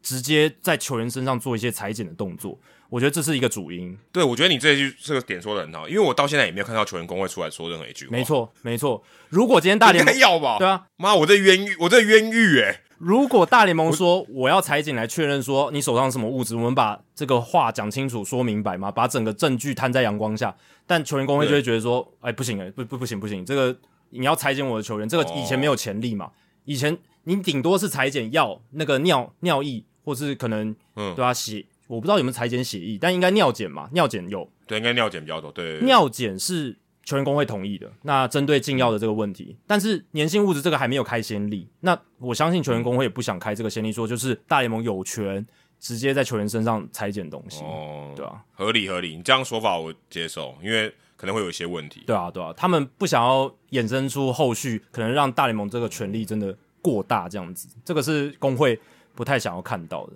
所以，如果之后季后赛或是什么更重要的比赛，是好不讲，可能大谷翔平如果被驱逐出场，那事情可能就闹得更大了。哦，对啊，这个这个会会会闹很大，对吧？就像对大谷被抓投球失踪的时候，那个也被放很大嘛，对不对？投球失踪威力的时候，对啊，那个时候新闻闹得多大，每一家台湾的一般的新闻媒体也全部都报道嘛，对吧？对，就就就是这样，对吧？那这个系列赛 到最后，哎，有乐色化，那后来。洋基总教练 Aaron Boone 眼见对方三垒指导教练 Luis Rivera 也离垒包太远，就是又开始大声的呛下。那 John Schneider 蓝鸟队总教练也反呛洋基的休息区哦，Shut up, fat boy！哦，就是你在休息区里面那个胖子，闭嘴啦！对，那这个这句话其实有点敏感，因为说到身材嘛。那转播单位也去看，说到底哪一个人是体型比较像？那看起来是那个洋基的教练之一 Brad Wilkerson。哦，他也是以前的这个大联盟球员，嗯，波兰会队的强棒，对，波兰会队的强棒，对啊，那这个也被这个诶杨基的主播 Michael K 也是捡到枪哦，他直接在转播过程中就说。John Snyder，你说 Shut up, Five Boy，可是你也不是凯特摩斯啊，你你你的身材也不是也不是那么的瘦，他意思是这样，你的身材也不是特别的瘦，你凭什么说别人 Fat Boy 这样子？有一个俚语，什么什么什么照镜子啊，那不一样了，那个歇后语不一样，那歇后语的结论是不一样，对对对，你也不看看你自己，对对对，你也可以看看你自己啦，对吧？就是我觉得还蛮有趣的啦，就是说虽然这些呃乐色话情看起来。呃，并不是那么样的严重，可是诶，大家在场上真的把这个看得很有一回事，但是球迷在场边吃瓜的群众看的是蛮有趣味的，也让这件事、这件事情变成一个话题，这样子。对，而且 Aaron Judge 就这样，因为这样，然后打的超好了。对啊，眼睛运、眼球运动以后就打的超好了，最近打的超疯狂的大爆炸。对啊，但我我是觉得啦，他就不是作弊仔嘛？只是这件事情可能又会让某一些球迷他们又会贴开始贴标签。我是觉得这对 Aaron Judge 来讲不太公平了，对吧？我看那个 Roto Way 还有出他的 T 恤呢，哦，已经出他的 T 就恤，斜眼。就是就是眼睛往右边看，对，但是他他那个好像是好像是支持他的，因为他哦旁边就放那个蓝鸟队，他不是有一个全垒，他打全垒打嘛，然后把那个蓝鸟队的那个枫叶的 logo 打裂了一角，哦，OK OK，对，然后就把那嗯个斜眼，然后看那个枫叶缺了一角那个图，这样，了解了解，所以应该是说，对对对，我我诶、我把东西破坏掉那种感觉，这样子，嗯，那 Judge 他其实也很不满，就是蓝鸟队主播 Showman 跟 Martinez 谈论他的那个方式，就是在转播中呃说他这个斜眼往右看的那种方式，认为这两个球评主播呢把他描绘成一个作弊仔这样子，所以他他其实也有去跟他们有讲这件事情啦。对我觉得球员也要适时的捍卫自己的清白哦，对啊，在没有对方没有明确证据的一个情况之下，那也合乎规定嘛。其实呃，他们这些动作都是合乎规定。那我觉得 Aaron 这样 Aaron Judge 这样子捍卫自己的清白，我觉得也是可以被接受的。这样，嗯，好，那说到这个外来物质加强执法，其实它也是大联盟这两年来的一个新的规定嘛。那大联盟今年最大最大的一个新规定就是投球时钟，而且我们节目从开机到现在也是不断的在讨论。那最近又有一个新的大联盟发给各队的一个备忘录，这个备忘录非常有趣哦，它是来告诉各个球队说，打者不行再利用投球时钟的这个 Max Scherzer 条款来骗投手了。好，说到这一点，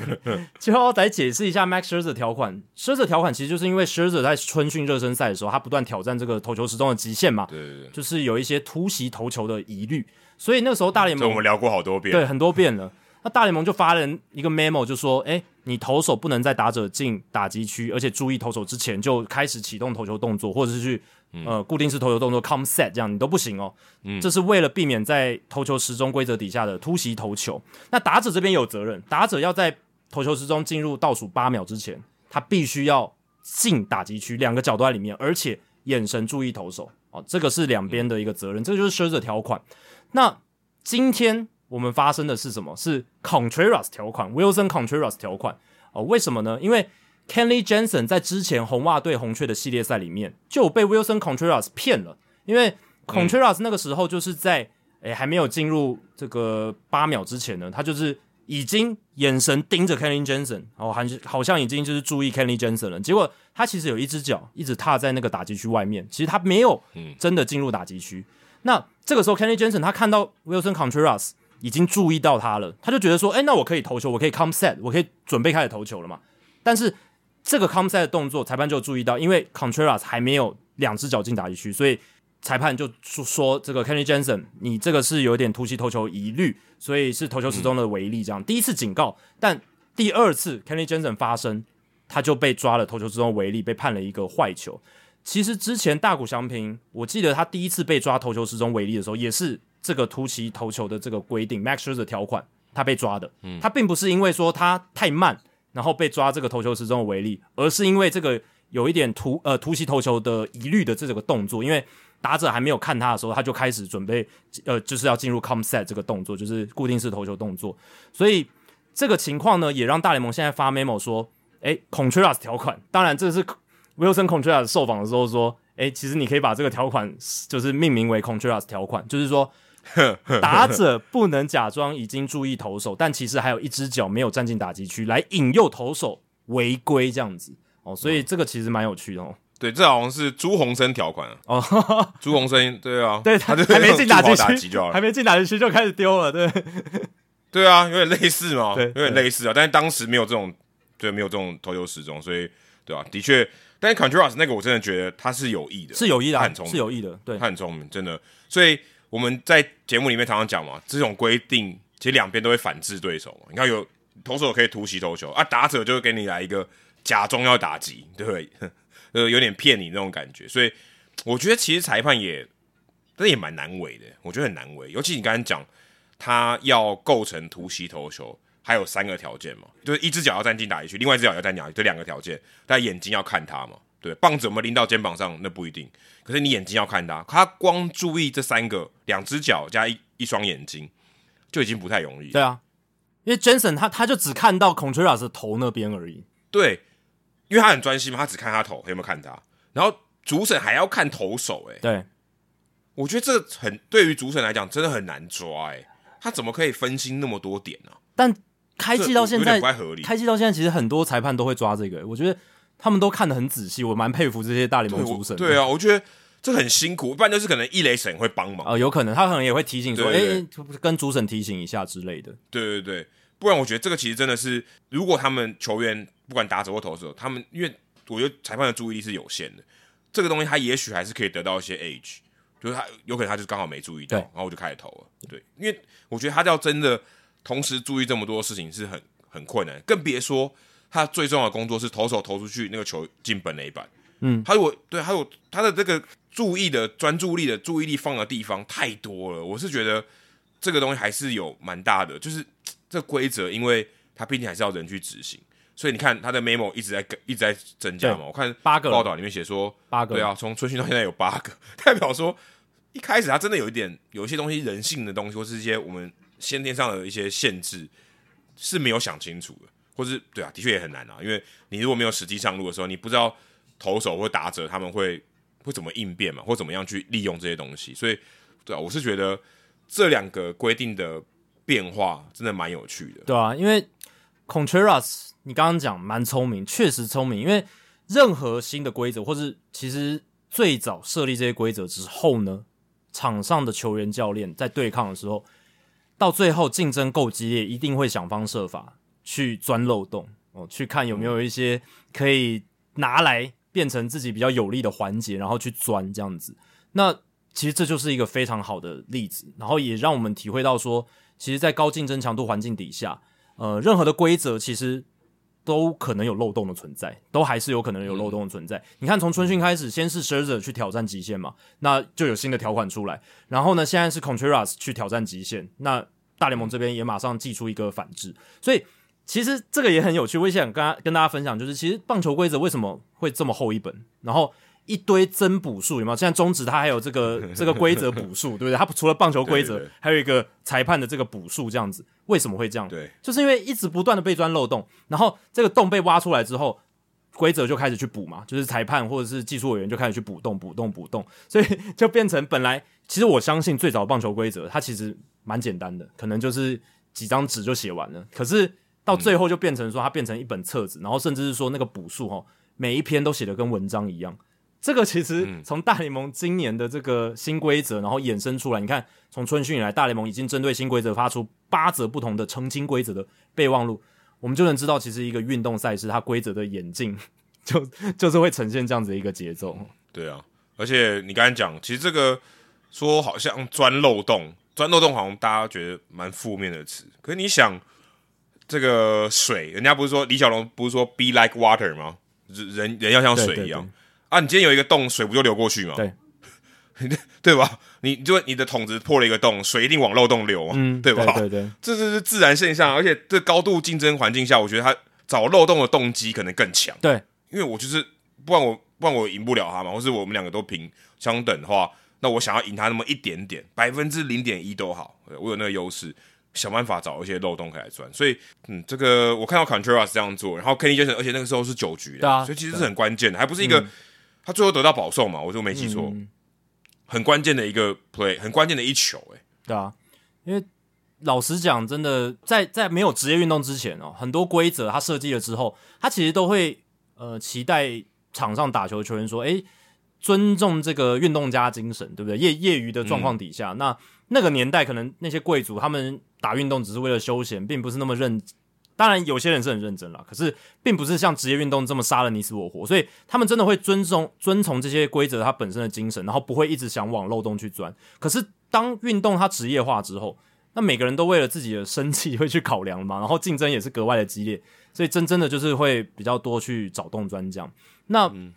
也是可以预期说，大联盟你在一个年度就做这么大幅度的规则修改，本来就有很多需要在实际执行之后，你去接受球员反馈，或是场上实际运作的情况，你在季中做一些 rolling 的这种微调、滚动式的微调跟规则的滚动式调整。对对对，陈时中很适合来当联盟主席。可以可以，没错，这个滚动式调整。对啊，我们就叫投球时钟了。陈时中蛮适合，还符合他的名字，对啊，那就是。滚动式调整这样，但但我觉得这种季中的滚动式调整，你调整不能很大哦，你不能很大。你如果要做比较大幅度的修改，就是你在整个球季结束之后，你再来做，就是整个球季运行下来，你可以做一个大检讨，开会，然后收集更多的意见，然后要做大幅度的修改，你在季末的时候做。但是你季中就像现在这样，就是你针对一些小的细节有没有小的一些模糊地带，小的一些钻漏洞，你去把它补起来。我觉得这样子是 OK 的，你不要一下子就是反应过大也不好。所以我觉得大联盟到目前为止，现在这样子用这种备忘录的方式，然后。一个一个慢慢去把他们本来没有设想到的洞补起来，我觉得是 OK。因为你任何规则的新的设计或者修改，就算你在小联盟做过实验了，我觉得一定还是没有想到的地方，还是有没有发生过的事情。那实际规则走了一遍，然后在大联盟赛季的进行发生了很多不同的情况，依据这些情况来做一些事实的修正，我觉得这是一个联盟他对待自己的赛事。很认真的态度的情况下，诶，可以去做到的事情。对我最近也看到另外一个跟投球时钟有关的，不知道你有没有注意到，Jesse Winker 那个好球，不知道你有没有注意到？嗯，他就是对到光芒队、酿酒人队、光芒队的时候，那时候是八局上，然后他对到投手是 Ryan Thompson，那时候他们两个人就是还没有投第一球，然后 Thompson 就在投手球的后面在那边整理啊什么的，就是不知道干嘛就休息一下，然后 Winker 就走进打击区，他就看 Thompson 还在整理嘛。他就没有没有踏进去，或是他没有 ready 这样子，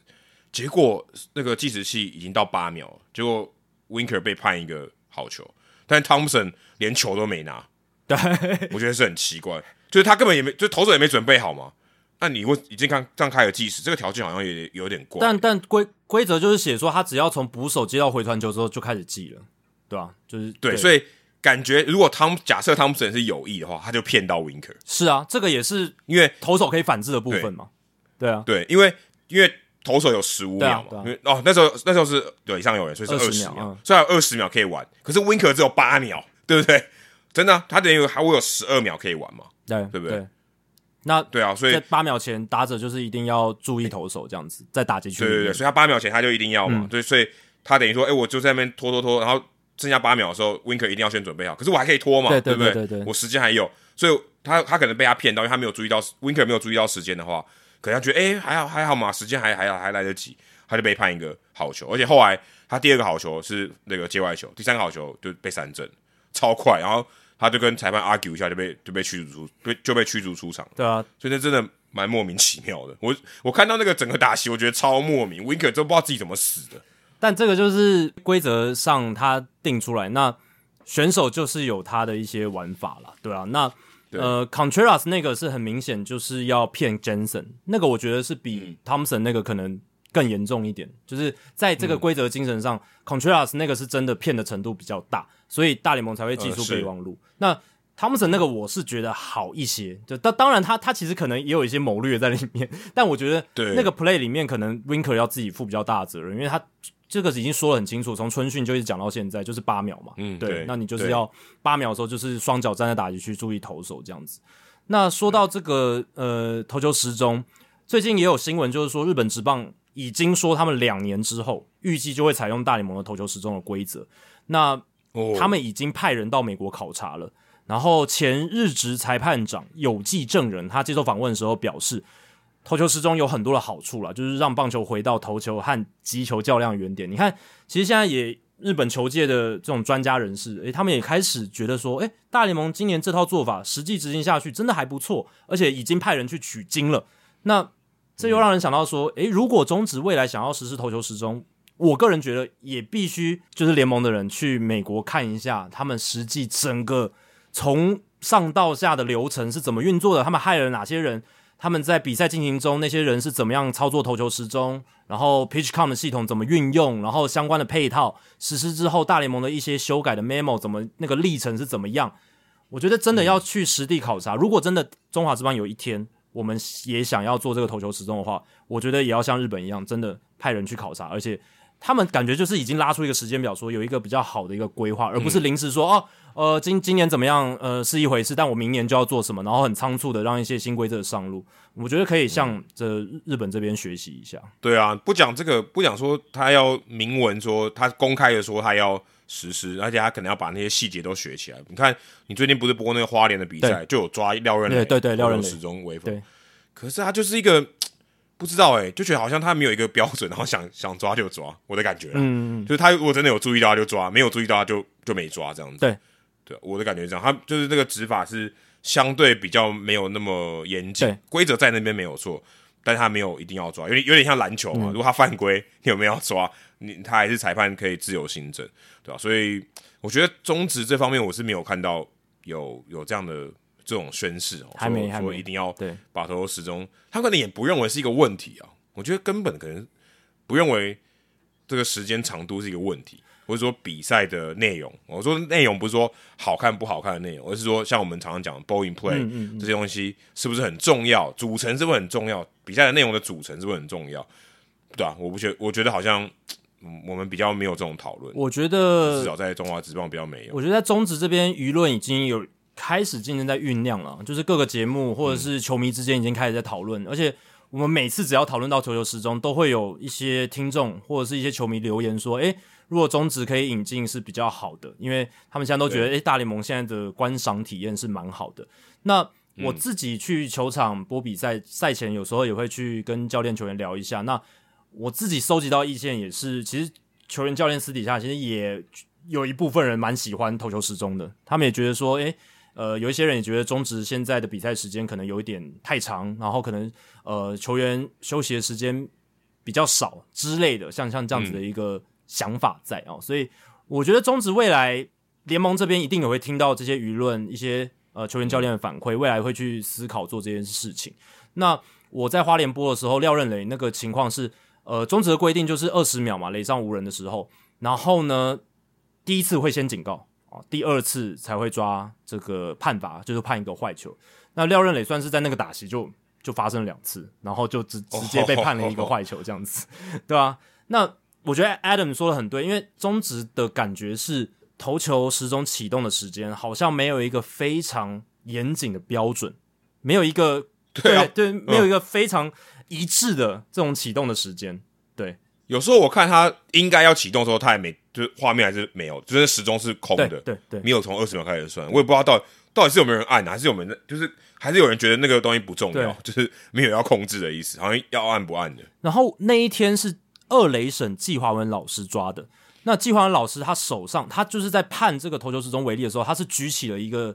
码表之类的东西。对，那我不确定是季华文老师他自己在算，还是他是看本垒板。因为呃，在花林床本垒板后方的左侧，呃，有一个这个投球时钟。那转播镜头是没有拍到，就是投手的这个视角是没有拍到，但是他是在左侧这样，那是有一个就是联盟有架这个时钟。我不知道季华老师是看那个时钟，还是他自己码表有记。对，这个是我不确定。那那个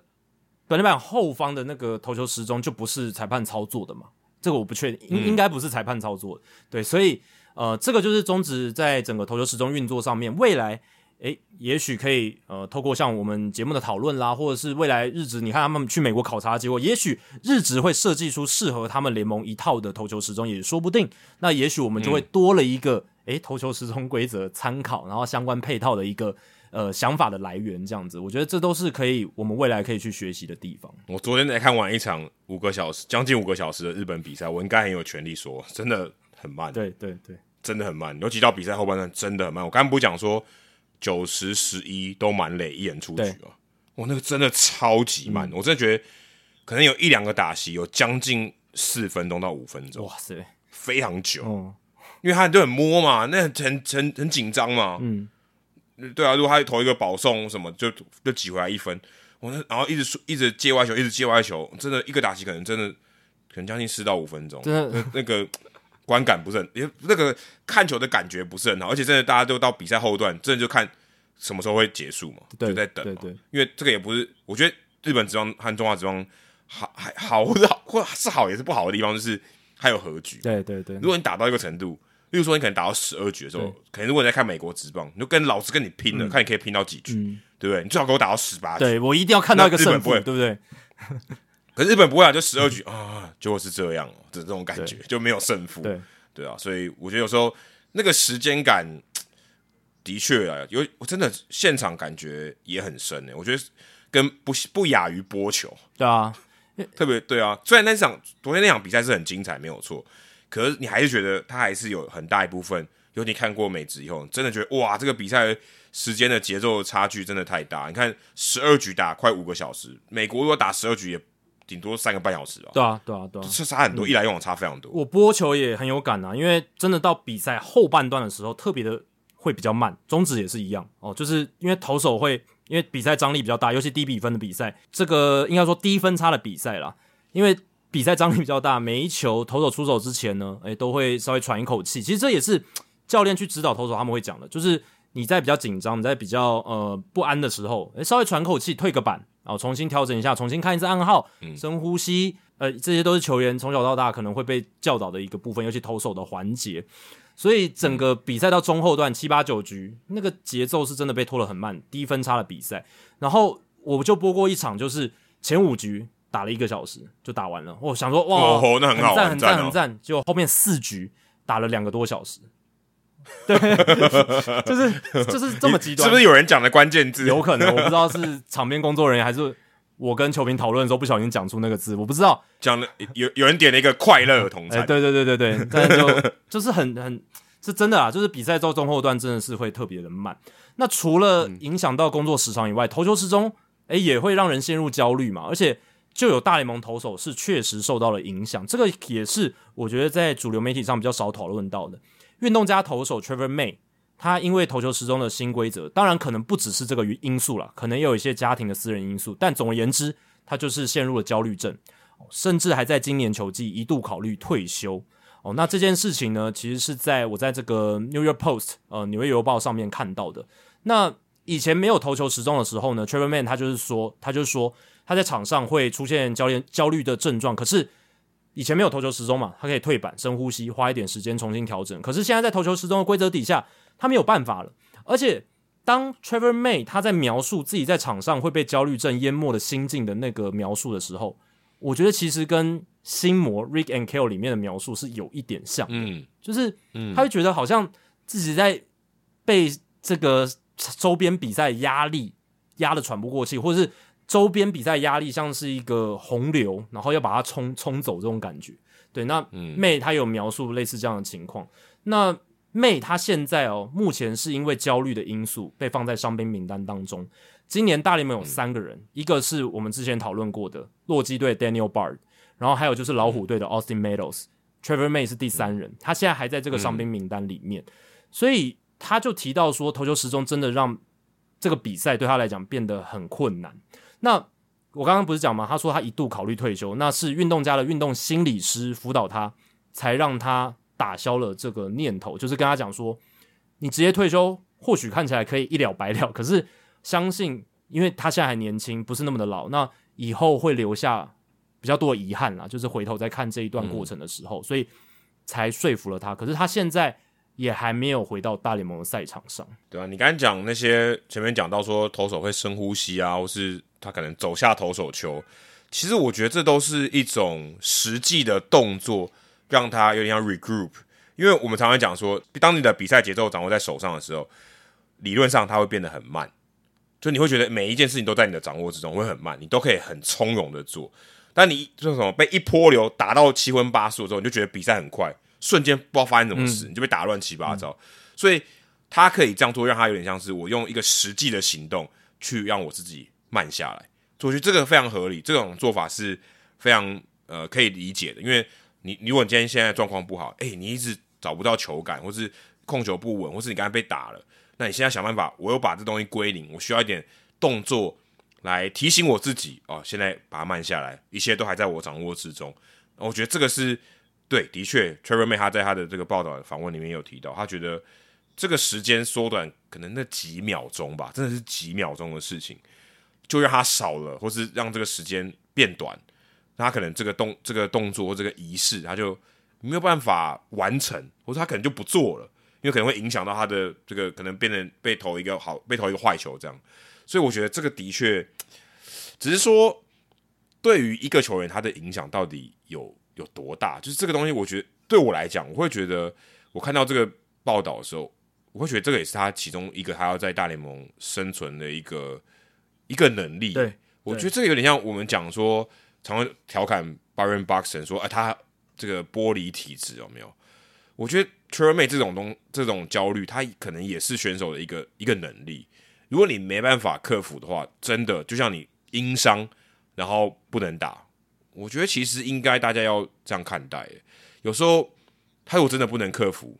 就放手。我反而觉得这样比较好，我自己是这样觉得。我觉得就像你，如果你今天受伤，然后无法康复了，你就选择，哎，那我就去做别的事情，也许我就不我就不会用到这些受伤的部位，或是我心里就会比较好受。对吧？所以，如如果是我个人，如果我是 Trevor May 的朋友，我可能会建议他真的就退休。嗯，对啊，我我会认为是这样。就像那个 Ty Butcher，他不之前就退休，对他现在又回来，他会回来了。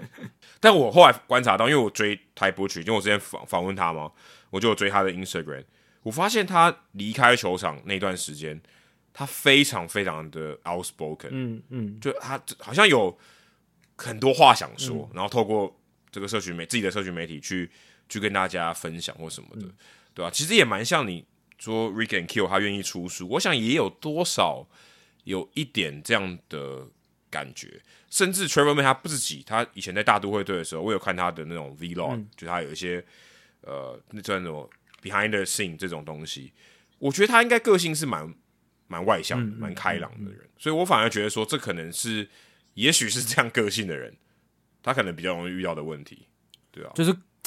有些人哦，他对外是一种形象，可是他私底下可能不是那样子的人，或者是他私私底下调试自己的时候，跟他在跟人际互动的时候，完全不同的一种呈现，这是有可能的，对。啊。因为他在里面有说到一个比喻，他说他有一个 guard 帮他把他的门挡住嘛，我会觉得他的门就是他的这个心情，这个门好的坏的很容易进去，嗯嗯嗯，有些人他就是门关的紧紧的，好的坏他都进不去，就对不对？他也不会很开心，他也不会不会乐于分享，但他就是好坏他都进不去。那有些人他这个门好的心情也会进去，坏的心情也容易进去哦。我觉得他，我这是我自己做的结论啊。但我觉得我自己观察他，还有一些像刚才 Ty Butch 这些这些球员，或者这些我周遭遇到的一些人，我觉得蛮像是这种这种感觉。像有一些心理背景的听众，也许可以跟我们分享一下你是怎么看？对啊，你你刚刚有说到 Baron Boxer 容易受伤，然后呃之前常常没办法出场。而且我们其实，在节目里也常常讲，其实你能不能够维持着长期的健康或者稳定的出赛，这也是一种球员的能力啊，这也是他的一个能力哦。老老实讲，真的是这样。那如果这个能力好，他其实能那个薪水也会变得比较高。对，那有些球员他是真的天赋天花板超好，他的 raw power 很强，他的守备能力很好，外野判断很好，可是。你如果不能出赛，那这一些没办法化作实际在场上的贡献，那都是白搭。对，所以能不能保持健康是一个很重要的能力。那回到 Cherry May 这个话题，调试新规则，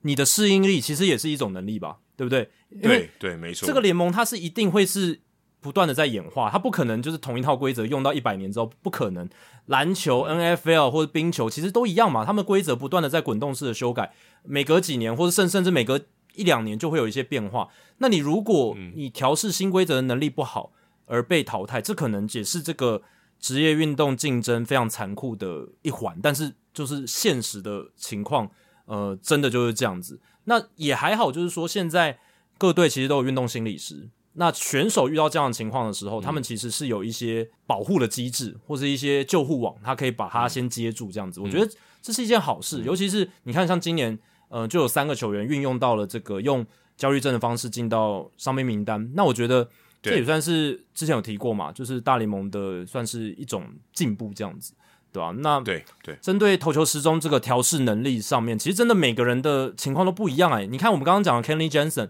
我们之前有提到他的 pitching tempo，他的投球节奏在过去的数据是几乎全联盟最慢的，就数一数二慢的。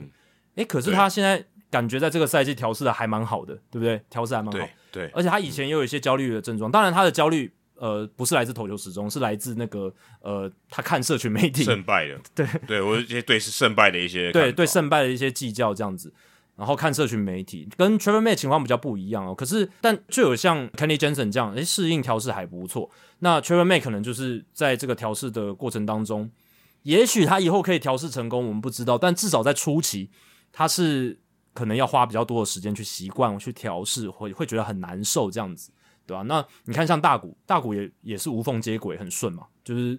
老实讲，开机的状况也是。维持的非常好，当然最近 有一些控球上面的状况，但是至少他整体的这个投球的威力哦，他整个并没有太多什么投球失踪的威力，他他并不是很严重的，对吧？所以我觉得这真的蛮因人而异的。对啊，Travis May 会不会变成冷知识？是因为投球失踪而进伤病名单的人？这可以是个冷知识啊！我我我觉得他这个可以对这个可以连接起来，我觉得是 OK 的，因为他有很 specific，他很特定的谈到投球失踪对他的影响。只是说，因为现在感觉上心理因素，或像 就像你那个心魔书一样，就叫心魔嘛。这种东西现在比较可以被拿出来谈。对对对对对对对。我觉得所以大家也比较受到重视。以前以前如果是 Travel May 他遇到类似的问题，他可能就只能 suck it，对，或者他就表现很烂，他就回到三 A 或者被释出这样，就可能要自己吞下去了。对啊，对，或者说他可能就就可能就心里就崩溃，然后就退休了这样。对啊，对啊，所以也许。在这个时代受到这样的重视，Travel May 可能还要感觉到幸运一点。对啊，对啊，对啊，至少啊，至少可以被放进上面名单。对，就是在这段时间他可以喘口气。对，对，让他喘口气，不然他怎么？哎，说你还可以投啊，你身体都健康啊，你身体条件都 OK 啊，为什么你不上去投？然后上去投就一直炸，一直炸，一直炸之类的。对我又不能，你是讲藤浪静太郎？嗯，对，但但至少现在有一个。可以说医学上的这种证明，说哦，他他可以进到上面名单嘛？因为你不能随便把人放进上面名单，对对对对，这这不是随便可以做到。但是现在可以，所以的确，他就可以让他在心理上一个 mental break。我觉得这个是我我觉得 Trevor May 应该要感到很庆幸的，因为这很重要。这不然不然你的生涯可能就真的因为这样终止。你现在也许是一个暂停键，啊，以前是不行，你不能暂停的，你只能终止。就是就没有了，就一般就退休。嗯，那说到新规则，还有另一个蛮重要的新规则，就是守备布阵的限制哦。那 The Athletic 的资深记者 Jason Star 他在五月十七号有撰写了一篇文章，那就是谈大联盟新规则到目前为止对联盟整体赛事面貌的影响。我之所以讲面貌，是因为它是一个比较全面性的去探讨这样子。那里面有一个着重的点呢，就是在除了投球时钟以外呢，还有守备布阵的限制了。那我们也。其实这个节目呢，从这个新规则宣布要实施，然后一路到现在，我们就是不断的在 update 这些东西。那 Jason Star 他也是哦，他就是每隔一段时间他就会出文章，然后去看一下说，诶，现在 这个新规则对大联盟赛事面貌的影响是什么这样子。那他其实有点出哦，就是在新规则实施之前，大联盟最主要的问题就是比赛节奏比较慢，而且跑垒者变少。他有把二零二二年跟一九六八年的数据拉出来，就是很明显，一九六八年就是著名的投手年嘛，投手超大年，对，就是嗯，Bob Gibson 那一年，对对对对对，那个时候已经很极端了，而且也因为那样子，大联盟修改了这个投手球的高度，变得比较矮，对，然后就做一些改变，这样子。二零二二年就是去年，场均的跑者人数是十点一五人，哦，这个是跟一九六八年的十点一二差不多的，也就是说。去年我们每场比赛看到的跑者数量极少哦，真的是很少。那跑者少代表什么？场上的 movement action 就变少了嘛，就没没有什么道理啊。你这个防守机会其实也比较少，大部分都集中在投手跟打者之间，不是三振保送就全垒打这样子。对，那嗯，再来就是呃，他有看到说，就是在今年这个场均的跑垒者的数量是真的有增加，就是增加到了十点五二次这样子。这是可能新规则带来的一些影响，对，就是跑垒者的数量是有增加，而且他有讲到说，今年的新规则，投球时钟限制、前置、加大垒包、布阵限制之后，进攻端的提升，我们现在这个赛季的场均安打数，如果按照现在这样子的步调走下去，有机会创下二零零九年以来的最多。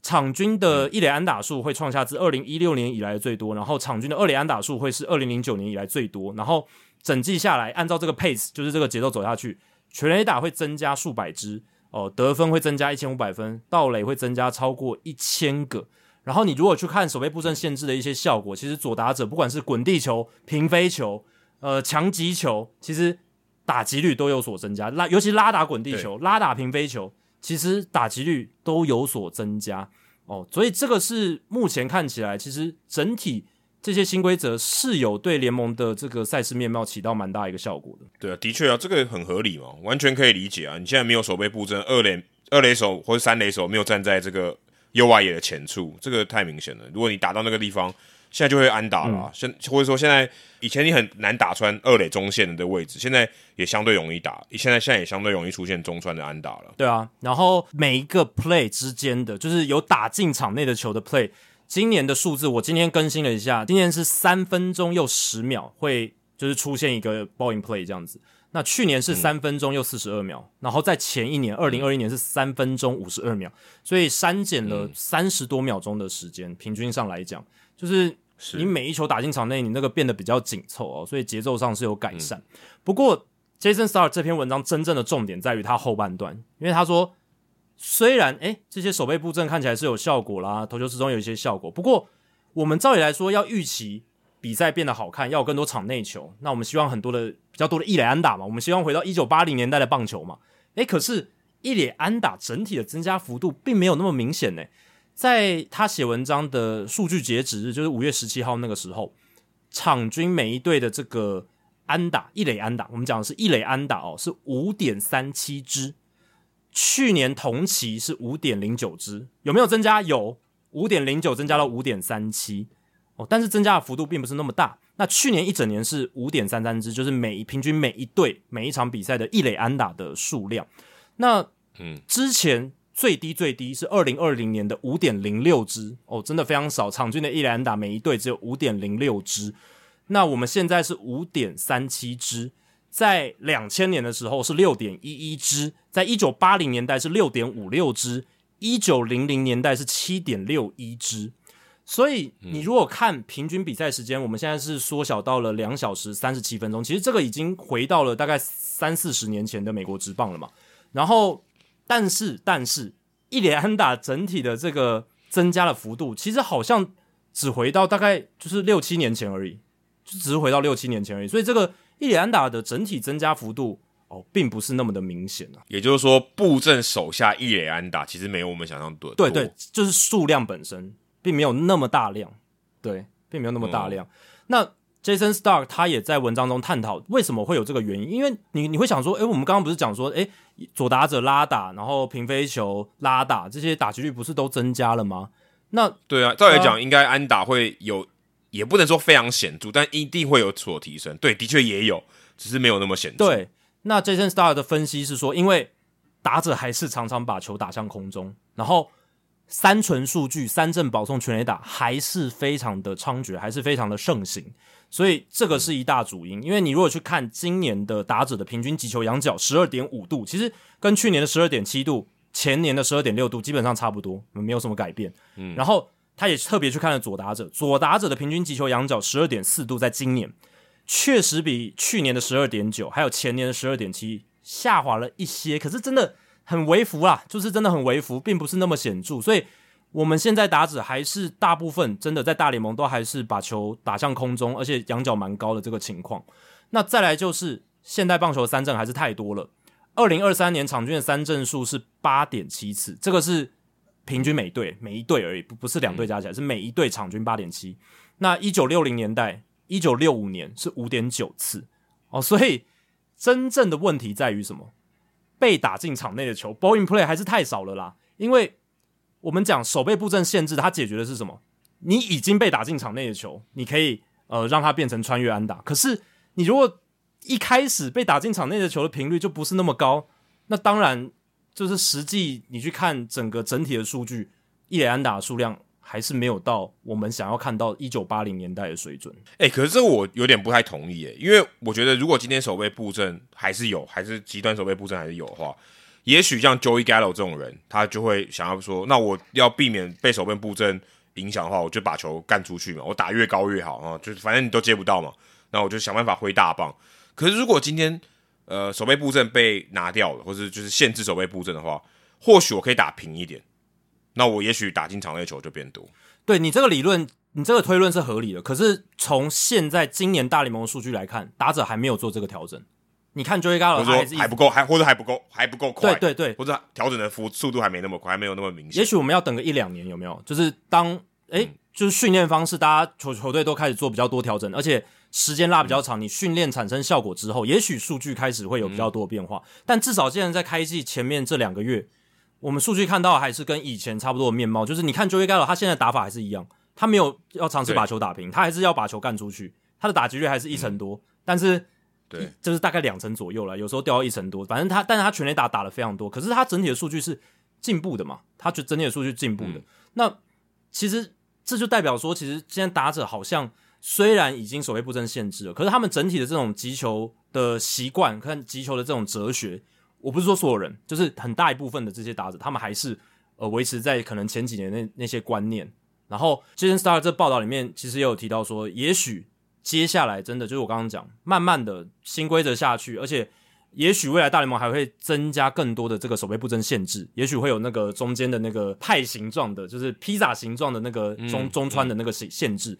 所以在这样的情况之下，也许时间拉长，这个一垒安打数量才会真的拉回到可能一九八零年、呃一九六零年代的水准，但呃至少到目前为止，呃这个问题目前还没有被解决，就是被打进场内的球还是太少这件事情，然后三振保送全垒打还是蛮多的这个情况。我也特别去查了一下数据哦，就是我们想说，如果左打拉打平飞球，如果他被接到，就是通常是最最衰的嘛，就是他如果是被布阵在右外野浅处，我特别查了一下 Stack 上面的数据，二零二二年左打者他如果是拉打的平飞球，他的这个打击率是点六六一，其实非常高啊。对对，平飞球很容易形成安打嘛。可是今年哦，假设大家的这个形态都没变的话，今年提升到点六九三，大概提升了三个百分点，其实蛮多的。所以你刚刚那个安打数应该也差不多是百分之三到百分之五左右。嗯嗯嗯嗯嗯，提示对啊，所以可以理解啊，就差不多就是这样。你你看起来打击率上好像差了大概呃三十多个点，可是也就是百分之三而已嘛，所以真的也没有很多了。如果你用单你单就数字，就是你安打数字提升，它就没有很多。可是如果你看打击率，哦，它的确是差了三十个点，是差蛮多的。所以守备布阵限制有没有效果？是有的，就是你、你只要球打进场内，真的它穿出去的真的是有变多，这个是数据上呈现的也是如此，而且诶、左打者的受贿其实也真的是蛮多，可是会会对我们刚刚讲的就是真的被打进场内的球本身还是太少。我觉得这个主要也有一点是因为今年实施的这些新规则，其实并没有任何一个是完全针对三纯数据，就是三振保送全垒打来做抑制的这个规则。不管是你看投球时钟，它主要的目的是针对时间嘛，还有节奏，投比赛节奏。对对节奏。然后加大垒包是针对速度战，然后然后增加选手的安全。守备布阵限制其实它真正解决的是打进场内的球，它能够让它出现比较多的美感。所谓的美感啦，就是大家想要看八零年代那种棒球，有一些穿越安打这样子。它其实一部分当然也是希望鼓励选手可以把球打平，然后不一定要追求高级球仰角哦。但这个这个效果好像目前还没有还没有出来这样子。那近几年这个三纯数据飙涨的问题，其实根本还是来自于投手全力吹球数，还有生物力学科学化棒球优化球路设计，然后创造很多那种哦新的球种啦，或是超犀利的变化球、高转速的变化球，而且现在投手变化球使用比例还是不断在增加，还是不断在增加。对，而且变化球越来越夸张。对，那种变化的轨迹越来越像漫画，有没有？漫画才会出现的那种轨迹。然后各队又不断洗投手嘛，你看道奇队最近换了多少投手，他们今年用了多少的投手，还有光芒队用了轮轮替了多少不不同的投手。那这些因素都让很多打者其实他还是要追求这种权力式的回棒，不然呃他靠短程安打其实很难生存下去。所以 Jason Star 也在他这篇文章的最后，他提出了几个解决这个问题的方式，比如说外来物质的加强执法，这个已经有在做了啦。那呃，其他的像是把投手球往后退啦，这个我们之前有讨论过，投手球往后退，也许就可以呃让投手呃他要调整一下自己的投球方式，而且球速会变得比较慢嘛，进垒的时候，对，那打进打者也会比较好把球打进场内。然后还有一个就是我们之前不断鼓吹的，像是限制球员名单上的投手数量，你投手带的比较少，那你能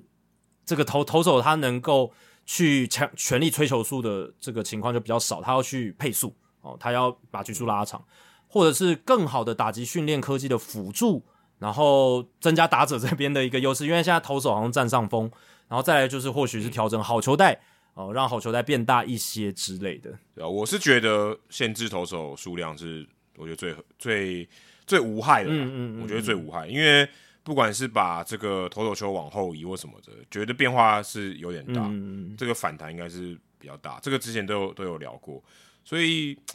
诶、我是反而觉得比较需要一点时间、就刚刚提到这些击球仰角这些，我觉得需要一点时间来看，因为如果大家发现，因为我们其实呃讲滚地球、平飞球跟高飞球嘛，击球仰角你追求的一定是高飞球嘛，对吧？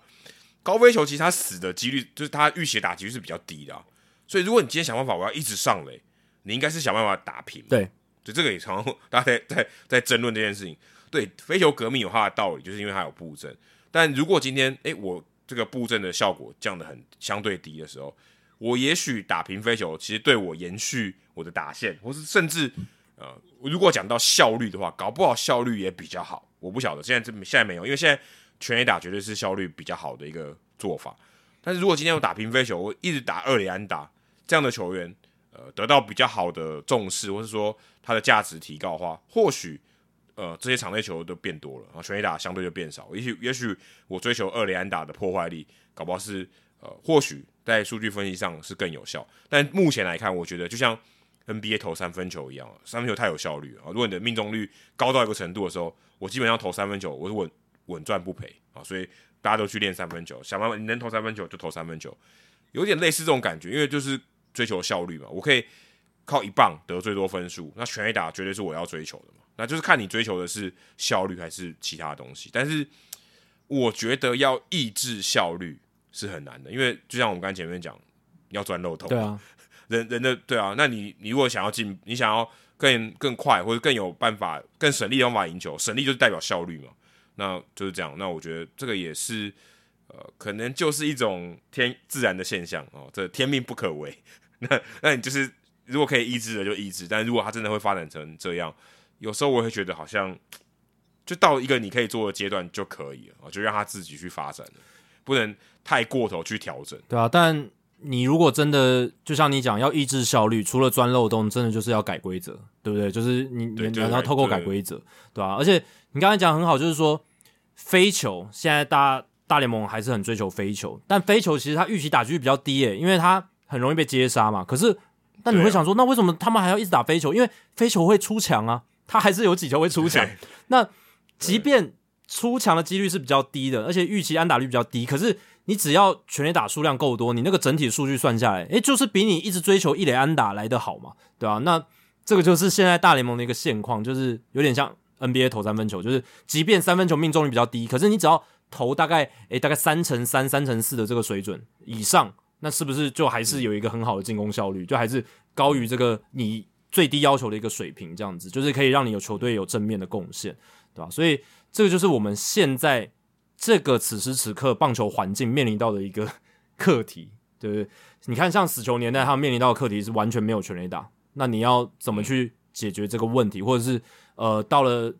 一九六零年代，也是投手大年，然后他们那个时候调整了投手球的高度，然后到九零年代，我们看到打击过狂，对不对？到二十一世纪初期禁药年代，打击过狂，那联盟可能也想办法要去做一些改变，要去做一些调整，禁药的一些规范等等。对，所以现在我们这个年代就是三纯数据真的很多，即便投球时钟我们已经修改了一些问题，已经试图去修正一些问题，但还是有其他层面哦，有待我们再去做调整。这样子，好，那最后我们想聊的也是跟球员有关系哦，球员本身的一些感受有关系。过去在二零一六年被选秀是红雀队的 Zach Gallen，他现在当然是响尾蛇队的投手，可是他最近呢，呃上了一个 podcast 哦，就是也是这个 Foul Territory，哦又是 Foul Territory，他这个 podcast 已经今天出现第二遍喽。这个节目大家也可以关注一下。他不是只有 AJ Pierzynski 啊，他还有其他主持人，就是访问很多大联盟球员。然后这个节目呢，Zach Gallen 受访的时候，他就透露说，他当初被红雀队交易掉的时候，他觉得整个过程不是很受尊重。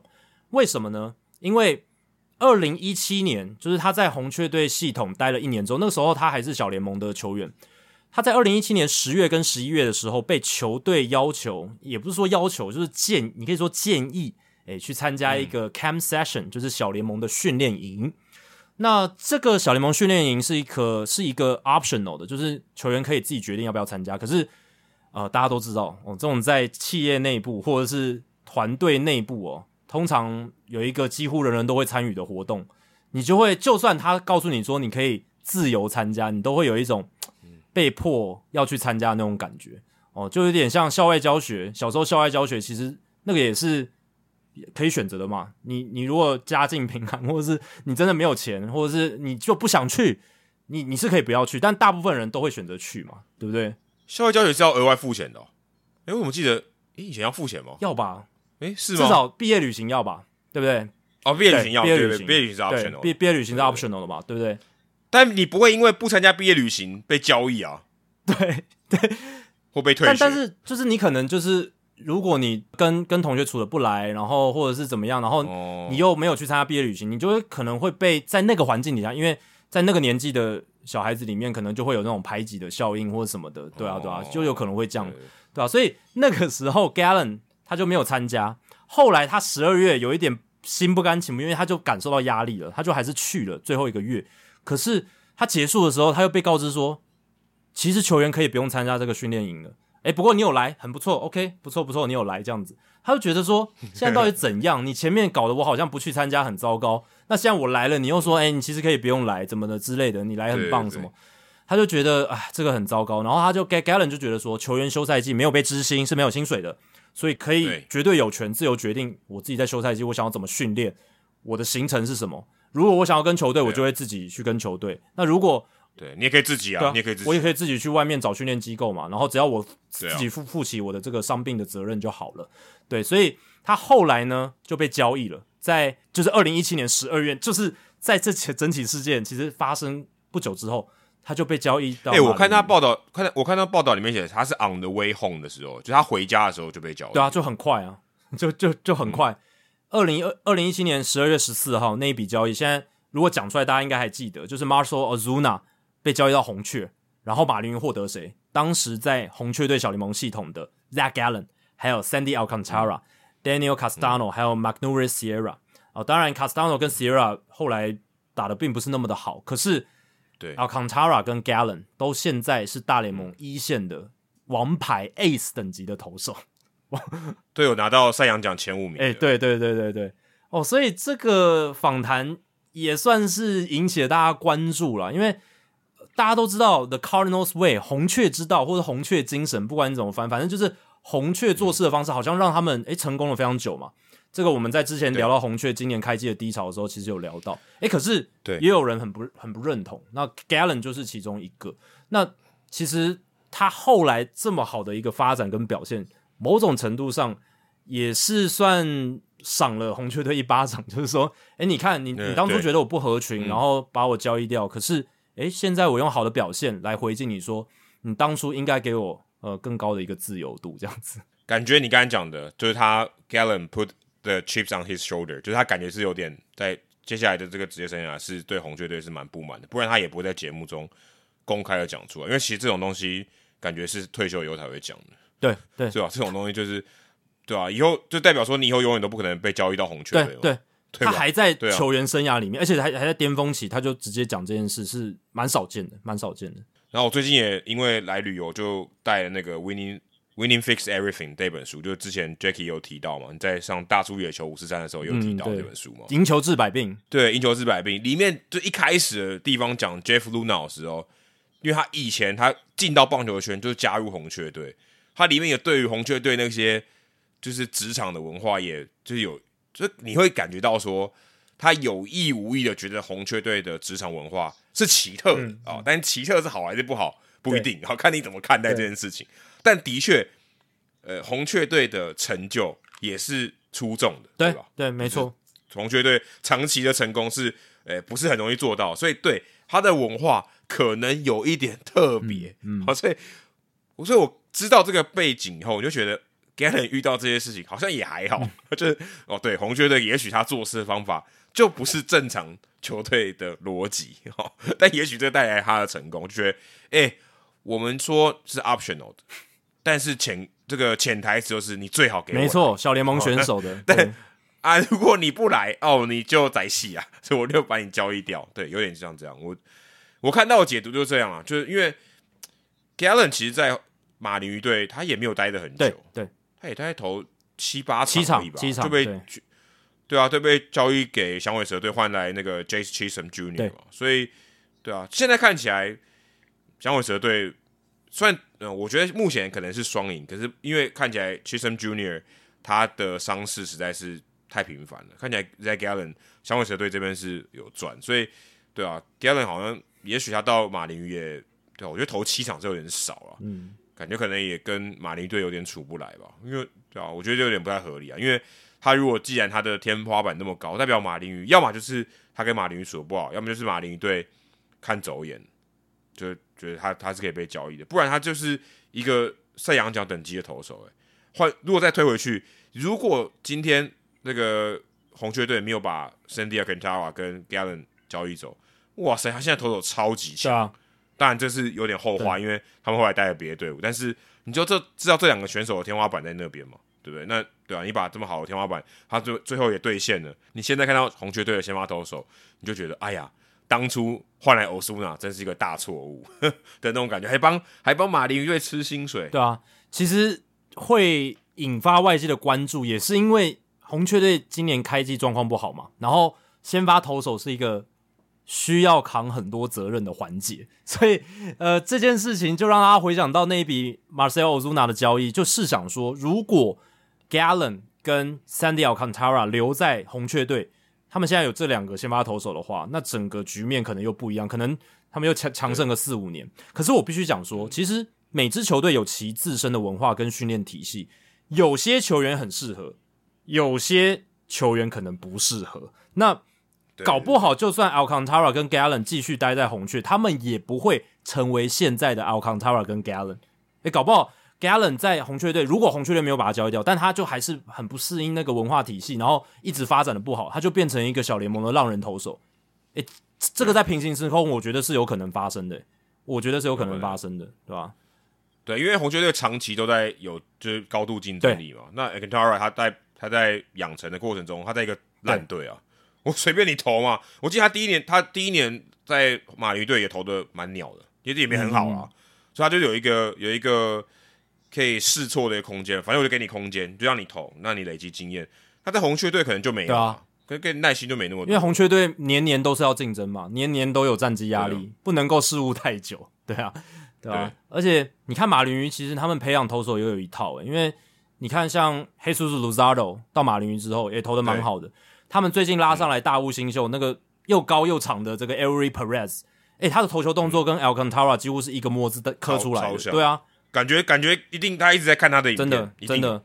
对啊，那 Elry Perez Perez 是超级大物投手，大家也可以关注他的投球。但我想讲说的就是，诶、马林鱼其实培养投手，他们也有他自己一套方式。那也许就是，呃，Gallen 可能，嗯、在那边，他其实也是在马林鱼培养了一年多之后上到大联盟。也许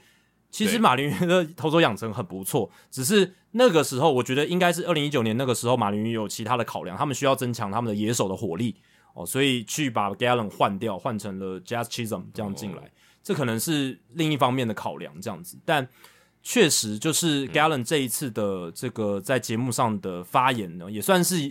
蛮 spicy 的哦，有加加了一些料嗯料子进来，对对对对啊，对这个比较少见。有点落井下石，呃，对对对对对，趁有点落趁你。病在说你的一个坏话，这样子的感觉。而且 Gallen 今年真的也是投的很好嘛，到目前为止十场的先发，胜投王，对，占据国联胜投王六胜两败，防御二点九五，而且他去年不是有一个四十四点一局的连续无失分局数记录嘛？那是今年也有、啊，今年也有。今年好像也有啊，去年那个是史上第七场那今年是比较短一点，嗯。二十八点一局。哦，所以 也很猛啊，去年四十四点一局，今年二十八点一局，他现在 FIP 才二点零零，是全大联盟最好，三振保送比超优。哦，所以 Gallen 已经变成响尾蛇，感觉是一个，我觉得他们未来会想把他弄成就是他们球队长期的这个王牌投手。他现在也在响尾蛇已经待到第五个赛季嘞，从二零一九年到现在，就是已经稳定下来哦了，对啊，所以你看，现那个时候红雀队换到了呃那个 Marcel Ozuna，打了两年之后，其实 Ozuna 在红雀队打的不算差，其实他的火力都有 above average，当然不像他后来在勇士那么好。呃，勇士第一年他打得非常好嘛，那但是在嗯红雀队那两年，他其实就是打的 above average 一些，就是高于联盟平均水准一些些，就成为自由球员。那红雀队也没有把他留下来。哦，所以这笔交易如果你把它回溯，然后现在看这些球员的发展，马林鱼是算赚比较多的，因为他们后来也用 Gallon 换到 Jazz Chisholm 嘛，有上到 MLB 的 show 的封面的球员嘛，对对对对对，封面。然后一个王牌投手嘛，Sunday Alcantara，对吧、所以这笔交易看起来，我觉得能论断就是马林鱼是赢家了。如果单看这两队的话，而且不晓得 Gallon 最近不是把那个鸟打中了？那鸟是不是红色的？哦，哎、对，如果是红鸟的话，Red Bird，嗯，感觉应该有在瞄准哦。哎、他那个是赛，那只鸟应好像不是，应该不是那，好像是赛前嘛，赛前练头，他练头的时候好，像在 catch ball。对对对对，然后它是一个有弧度的球打到的，然后那个球那鸟看起来是白色的，哎、不过哦，不不是红色，但是它血应该是红血色的。是红色的，这是确定，因为血红素嘛。哎，等一下鸟的血是红色的吗哎、？对，这个这个哎也也不太确定哦，坦白说我不对，是这也不太确定，很确定我不是生物对学家，我不是很确定。对对对，但蚕宝宝是绿色的。哦对，那我想讲一个很悬的哦，就是大家还记得上一个在球场上打到鸟的这个有，而且有被镜头捕捉到的投手是谁？对 Randy 对 Johnson，Randy 啊，Johnson。那 Randy Johnson 当还有别人吗？Randy Johnson 当年是在哪一队？也也是响尾蛇。对，也是响尾蛇。而且那一年是 Randy Johnson 在春训嘛，二零零一年的时候在春训打到的。那二零零一年，嗯响尾蛇发生什么事？哦，拿冠军，拿下世界大赛冠军。所以，哎、这会不会是一个有难的，有难奇度，怪的征兆有难，这个有难度。但但响尾蛇今年战绩还不错哦，真真的还不错，有进步非常多，而且他们整个阵阵容真的是很年，就是有年轻化，而且年轻的好手非常多，所以对，也不知道这个会不会是响尾蛇的一个吉兆，这样子就是 Zach Gallen 在练头之后打到打到鸟这样子，但那是怪力乱神啦，祭品，这个鸟是这个冠军的祭品。对啊，这怪力乱神，大家听听就好。不过我也想谈一下，就是马林鱼在那一笔 Osuna 的交易里面呢，是获得了成功，没错，换到两个很好的投手。那那个也是呃 Derek Jeter 年代的一个交易案嘛。对，那对马林鱼的角度来看，Derek Jeter 操盘底下那一笔应该算是看起来是最成功的哦，因为呃 Derek Jeter 进来之后，他不是换掉了 Ozuna、j a n c a r l Stanton、Christian Yelich、JT Realmuto。那对回顾一下，Stanton 是换到了呃 Starling Castro、Jose Devers 还有 Jorge Guzman 啊、如果你跟我一样的反应是哈啊，那那那那就对了，因为就是比较省到很多钱呢，那省很多钱。对啊，那那比较主要是省钱啦，哦，所以换来的球员都不怎么样，对，然后后来也无消无息的。Christian Yelich 换到谁呢？换到 Louis Brinson、伊桑 Diaz、Monty Harrison、Jordan Yamamoto。全部都不见了，全部都不见了。Yamamoto 不是还退休了吗？对，对不对然后退休了，好像也是一些心理问题退休了。对啊，全部 Louis Brinson 现在在读卖巨人嘛？如果没记错的话，他、哦，他是在在日本。，哎，对啊，他读外剧的时候我才看到他，哎，对啊，对啊，他日本职哎。他搞不好看到我还记得我是谁，哎，哎、我觉得会哦。如果有可能他他他他一定会觉得我的脸很熟悉，应该会，对，应该会。你可以到场边，如果你有看到他的话，你你去叫他名字之类的，看他会不会有反应，对啊，我可以叫他绰号，对啊，哦，可以耶。对啊，对啊，对啊，我觉得他搞不好会知，他搞不好会觉得这个人脸很眼很很眼熟。对。现在他在读麦巨人，但是打的不太好，OPS 点六八四，哦他的三振还是比较多。对对对对，，他三振应该都有三十趴以上。哎、真的，所以呃，这个这笔交易就是 Yelich 那一笔交易，就是大失败，超级大失败。吧？对，而且亚历奇离开马尼托就拿 MVP 了。哎、没错，在酿酒人打的超好。那今年 超好，虽然这两年 Yelich 他的这个打击数据有点回到他马林鱼时期的样子，可是对至少还是 above average 嘛，就高于联盟平均水准。那 JT Realmuto 那一笔是跟费城人，那马林鱼换到了 Will Stewart，这个这个还没上大联盟，这个应该生涯已经差不多了。然后 Jorge Alfaro，然后 Sixto Sanchez，还有国际业余选秀签约金。所以 Sixto Sanchez 这个还不能论断，因为他现在就是就是受伤嘛，然后又是在复健什么可是他在场可以论断呢，已经可以论断是不是已经是玻璃人，他已经不行了。也是啊，对，也是我我觉得他已经不行了，他他他那个受伤是频率是太高，而且太接近了，代表他真的不行了。而且就算回来，可能也投不长，可能又会受伤，或者是投球的水准一定会跟他当初在 prospect 就是新秀大物新秀时期差蛮多。他最好的，我觉得他最高标就是一个顶级终结者没了，嗯，他嗯他已经不太可能变成很好的先先发发投手，对我觉得已经很难了。嗯，哇，所以这样看起来，其实那四个球员就是三个外野手、一个捕手，马林鱼的这些交易案，我们看到目前为止真的是。我只有马林鱼只有一笔算是得利哦，那其他三笔算是都是呃大失败收场，都不太好。对啊，嗯。然后法鲁现在在红袜还在小联盟诶，还还上不去还，被卡住，也不是卡住，就上不去了。他他现在就是在一个四 A 球员，他等于是倒退路有没有？他之前都还在大联盟吗？对啊，对他倒退路，而且他以前是大物诶，后来 对啊，对啊，他还是跟他好像是跟 Real Muto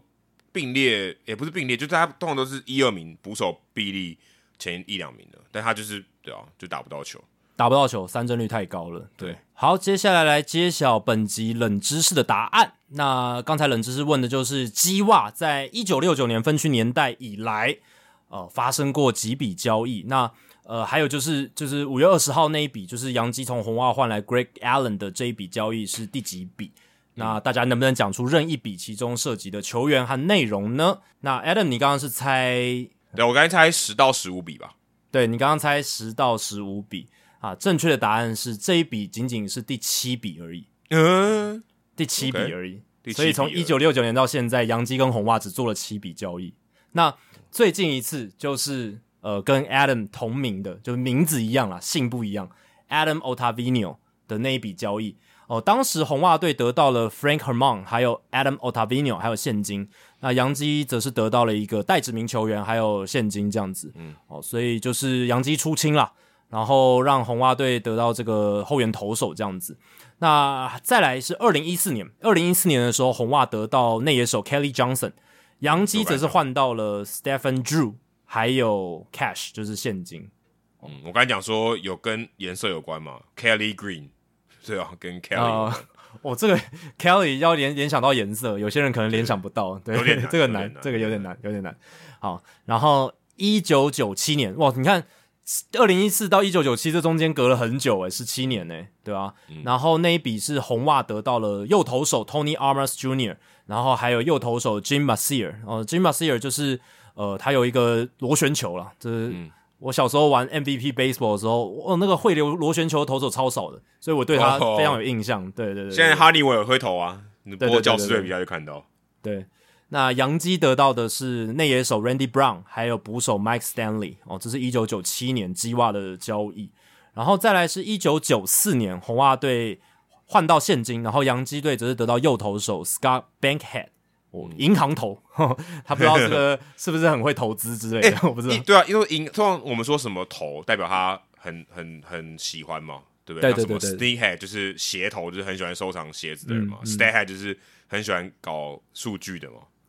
对，银行头，所以我猜这个 Bankhead 他的这个姓氏的来源会不会是早期的时候他的这个先祖哦，就是很懂得怎么经营 bank 之类的，我不知道啦，我不知道，我觉得有可能，我觉得很有可能啊，嗯，当然 bank 也 bank bank 也有那个就是打板的意思嘛，打板的意思，对啊对啊对啊，就是就是它有其他的意思，所以我不太确定，这是胡乱猜测。然后再来就一九八六年，红袜得到指定打击 Don Baylor 哦，这是明星级的球员哦。对啊，杨杨基则是得到也是指定打击 Mike Easler 哦，这是一九八六年的交易案。然后再来是一九七二年，红袜队得到一垒手 Danny Carter，内野手 Mario Guerrero。那洋基队则是得到左投手 Sparky Lyle。哦，这个就是就只有这七笔，就一九六九年分区年代以来，这两队真的。很吝啬于，这就是跟彼此做交易案这样子。就像 Kelly Johnson 还有 Eden Otavino 这两笔，就是我看棒球以来，他们就真的只做这两笔交易，真的印象非常非常深刻。因为那时候我就觉得，杨基跟红袜失手真的是展现在就是这种交易市场上，就展现的一览无遗。嗯，就是完全好像电话就是不通这样，就总机接到说 哦红红袜队打洋基队总机接到红袜队打一电话就直接挂掉这样，就永远都不会通这样。就我那时候也觉得很奇怪，就想说奇怪这个世仇，但是 business is business 有差这一点嘛，就是交易还是可以换的，对吧？呃，只是觉得很奇妙。而且你说季末交易也可以啊，不一定要是季中嘛，季末应该也 OK 吧，就没有什么资敌的，应该比较没有什么资敌的问题吧？对啊，然后就算说。真的，未来那个球员发展成可能会打你的一个强打或强投，可是那个时间的效应也会淡化一些吧？对啊，就是相相对来讲，就是休赛季做交易的话，对，但真的就是死不交易。那我也会觉得说，刚才那两笔就是二零一四跟二零二一年那两笔很有印象，就是因为这个算是我跟 Adam 从真正开始比较长时间看美国职棒以来有出现的这个鸡袜的交易，因为我们算是两千年代初期开始看棒球，那真的是到二零一四年才出现第一笔，就是对于我们来讲哦，所以留下的印象会特别的深刻，这样子。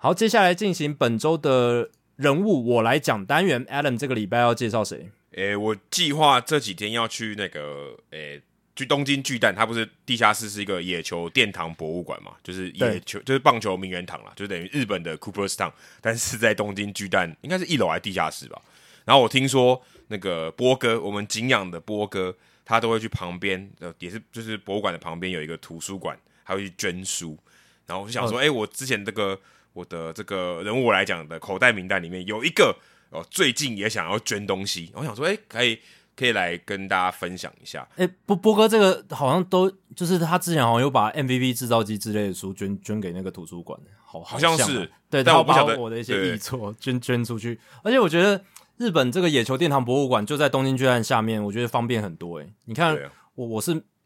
美国职棒迷，我想要去看那个古博镇的棒球名人堂，我真的。对我来讲，我还没实现，就是因为它交通上面实在有点太困难。哦，可以啊，可以台湾日的时候一起去。今年还没办法，今年没办法。OK，那我就想到说，哎，我也想要介绍一个，也是最近想要捐东西给博物馆的一个球迷，我觉得蛮有他的故事也蛮有趣。然后刚好在二月多的时候看到他的故事，那这是一个也算老先生啊，七十一岁。在住在密西根州的一个球迷，他叫做 Steve Najengest，应该是这个字吧？Najengest，反正他的这个姓氏很少，很很罕见，应该是一个欧洲后裔了。N A G E N G A S T，但我们叫他 Steve 就好了。他是一个老虎队的球迷，他的收藏呢厉害的地方在哪里？他有收藏老虎队的球员，因为老老虎队来来去去嘛，然后很多球员他有打过老虎队，他收藏老虎队一千两百多颗签名球。非常厉害，一千两百多颗，非常夸张，非常非常夸张。你可能你家里要非常大才有办法收藏。而且我看到他那个影片里面，他就是家里搞得跟博物馆没两样啊，就是而且也有那些呃，这这这个温控啊，然后湿度管控的一些装置，把自己家里搞得像这个博物馆一样，一整面墙，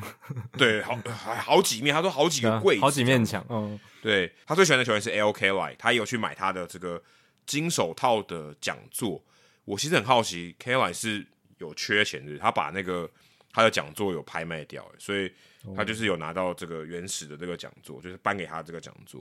然后他的收藏真的超级多。他说他预估自己，但也很合理啊，就是他应该是全世界个人收藏老虎队签名球应该是最多的人，我想应该也是啊，因为这真的很难。然后他自己出估大概就是三十万美金，我觉得我觉得有点低估哎。我觉得，我觉得是有点低估，对我觉得是有点低估。嗯嗯嗯。那他的故事也很有趣哦。他小时候其实是洋基迷，他是在纽泽西长大，后来因为他爸爸的工作的关系，搬到了密西根州。然后因为啊，每天都是看老虎队的比赛，也慢慢变成老虎队的球迷。我们英文就叫 convert 嘛，就是你从你从洋基队球迷变成老虎队球迷，他是用 convert，不是用 betray，就是不是背叛啊，就是用 convert 转换成老虎队的球迷。但是他其实也。这个收藏的嗜好也不是他从小时候搬家之后变老虎队球迷就开始，而是他在三十多岁的时候，他可能有一点点闲钱了。他在电视购物的节目上面，他买了一颗 Mickey Mantle 的签名球。我不晓得为什么 Mickey Mantle 的签名球会出现在电视购物上，不然就我听错。然后他就有这个球，他就可能买来收藏，因为他他以前是洋基迷嘛，想要怀念一下。然后后来有一天，他到这个呃。就是他们当地的一个商场有举办签名会，那时候有签名会的主角是 Curtis Pride 跟 Mary Willis，就是我们之前二八两百八十八集有介绍过的这个快腿，他也待过老虎队，Willis 也待过老虎队，他就签名。结果当时呢，因为他真的很，当时他就是没什么 sense，他也对签名球不是很了解，他居然拿 Mental 那颗他收藏的签名球去给这两个人签，他就觉得超蠢。他在访谈里面说，那颗球可能原本价值一千块。就他买的时候可能有涨价吧，有就是有这个价值有飙升。结果给 Pride 和 Willis 签名以后，他说如果按照他现在的判断，可能只有五十块。因为签名的这个行情，或者说他的品相，他希望是单一个签嘛，就不要有其他球员，就单一的签，所以他等于 Pride 跟 Willis 帮他签名是贬值。对，像我想说，签名这个球是加值嘛，就是做一个加值的动作，对不对？就好像悠游卡加值一样，这个球可能成本美金二十块，你买的时候，他帮你签名变美金一百块，就加了八十块，有点类似这种概念。但是他给这两个球员签，哎，反而贬值，他就不知道这个规则，他觉得超级蠢。后来他才去了解这些呃收藏的这些妹妹嘎嘎这样子，缴学费了，缴学费，缴学费，真的，我看到的都觉得有点心痛，我觉得真的真的。那 Mickey Mantle 的签名球去给这两个人，但这两个人也很厉害啦。Willis 也是很很很厉害的球员，但是对啊，你这好像就破坏了这个球这样。后来他真的就是有点闲钱哦，他收藏那么多，闲钱一定蛮多的。他就去参加老虎队这种 Fantasy Camp，不知道大家对于这个 Fantasy Camp 有没有什么了解？不是 Fantasy Baseball，是给那些想要圆梦的这些球迷，几乎每队都有啦。然后可能就在二月多的时候，好像可能就到他们的春训基地，然后像。一个诶成人版的夏令营哦，这个成人版不是这个指色情的，这是成人才可以参加的。是这个这个这个夏令营，这种夏令营就会找很多呃可能退役的球员或者现役的球员来跟大家同乐，然后他可能会办一些比赛，然后你可以跟这些退役的球员比打比赛，这样就是一个比较同乐的性质的活动。然后大家都会有穿这种很正式的球衣啊，好像感觉就好像自己是老虎队的一份子，完成你的这个 fantasy 这样子。所以他就借了这个机会。参加好几届的这 Fantasy Camp，他就拿到越来越多这个老虎队的签名球。然后他收集到一个量以后，他突然有个念头说：“我要成为海贼王。”哦，不是，他是我要成为地球上收藏最多老虎队签名球的人。我不知道怎么会发下这个宏愿啊。然后呢，他就真的开始很有执念的去做。我不知道他为什么，他找到一本呃书，可能是球员工会的手册。他找到这个手册上面有所有老虎队退役球员的。这个联络方式，嗯，电话跟地址，他想到什么，他就把球寄过去，说你要你可不可以帮我签？因为现在其实也有啊，就是有那种呃，我们讲这个 through the mail，就是你把球员卡寄给球员，然后寄到这个球员的在球队的信箱，他愿意帮你签，再把你寄回来，所以他就把球寄过去，想说，哎，如果碰碰运气，他也会不会签回来给我这样子？他就在寄这样子，然后他在他的这个呃，就是寄的时候，他信里面会讲说，哦，他不会拿来卖。他以后会捐给博物馆，或是给这些历史研究来使用，当做文物这样。那很多球员就会回信给他，就把球寄给他这样，所以他就用这个方法找到很多签名球。所以他其实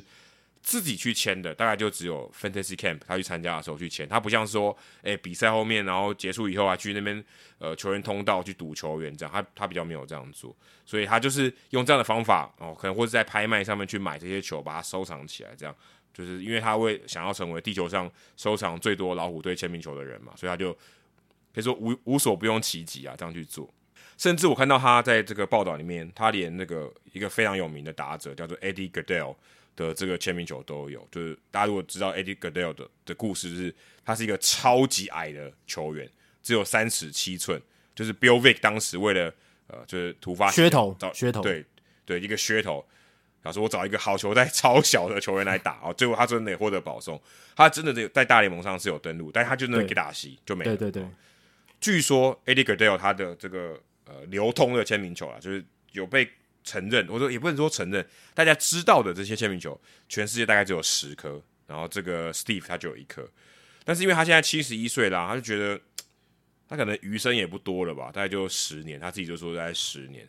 然后他也不想要说，哎，这个球。”他死后以后，还要给他太太处理，他太太根本不知道这些东西啊，要怎么弄，或者说他的孩子帮他处理，他觉得如果他都把它卖掉，或是把它收藏在阁楼，觉得很心疼，然后觉得这样这样不好啊。我说这些东西，他应该有更好的这个归宿，有更好的去处，他就心一狠说，那我要捐掉，我就捐给博物馆，或是这些诶可以帮我把这些球展示起来的空间，这样子，他就去问这些博物馆，然后让这些。有兴趣的球迷，或想要跟他同一个年代有经历过这些球员的这些球迷，可以去看，可以去缅怀，这样我觉得很棒哦。嗯，所以他讲说，哎，那我就找一些博物馆。可大部分的博物馆想说，哇塞，一千两百个球，我仓库也没那么大，就我我我也没办法展示那么多球。我是棒球博物馆就就拒绝他。那后来他找到这是什么？他找到一个呃底特律历史博物馆，他愿意收，但他说，哎，我一次只能展示二十颗。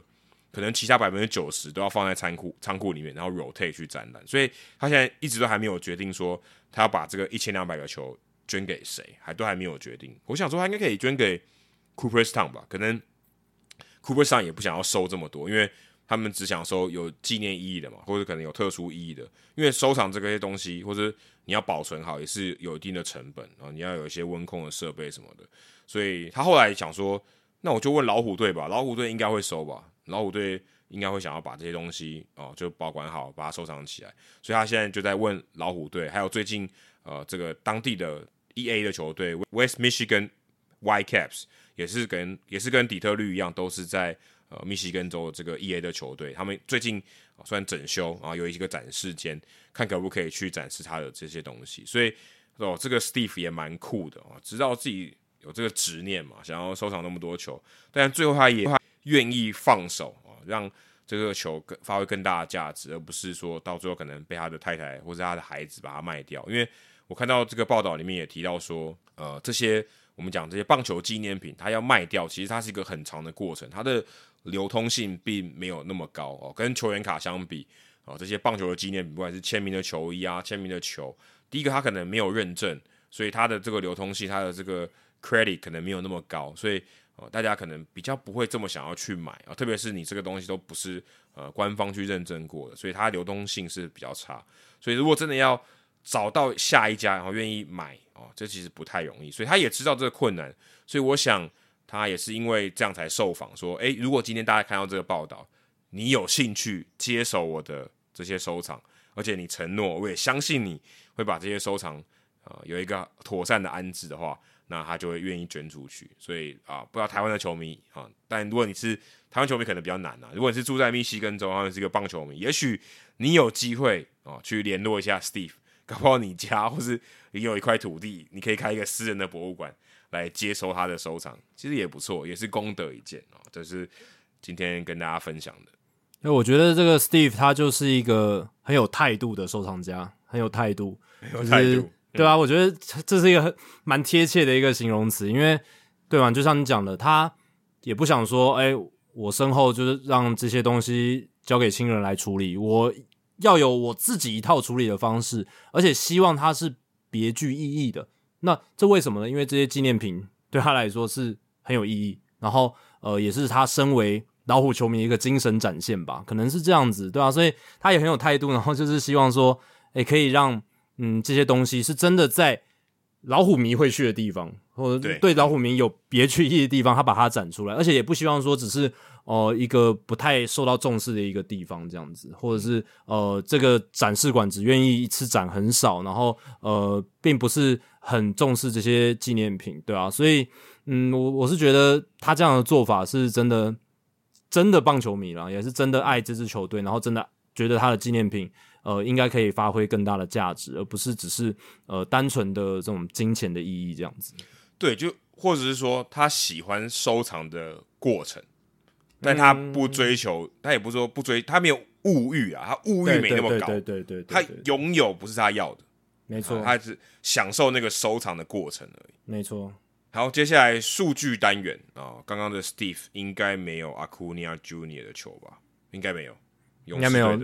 对，阿库尼亚没有打过老虎队。对，这一集数据单元来聊一下 Ronald Acuna Junior，因为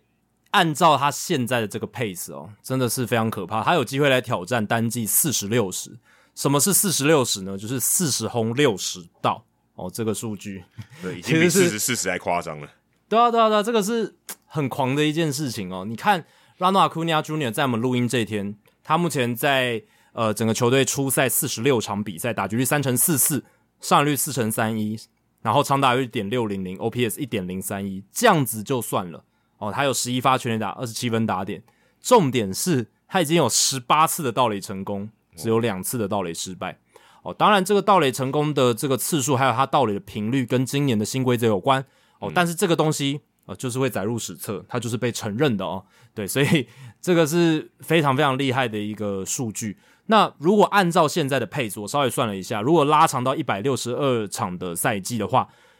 阿库尼亚赛季结束的时候会有大概三十八点七支全垒打，然后盗垒是六十三点四次。简单来说啦，就是他有机会来挑战单季四十轰六十盗这样子。那这个有多不可能呢？因为大联盟史上最多就是四十四十，四十轰四十道，还没有出现过单季四十轰五十道，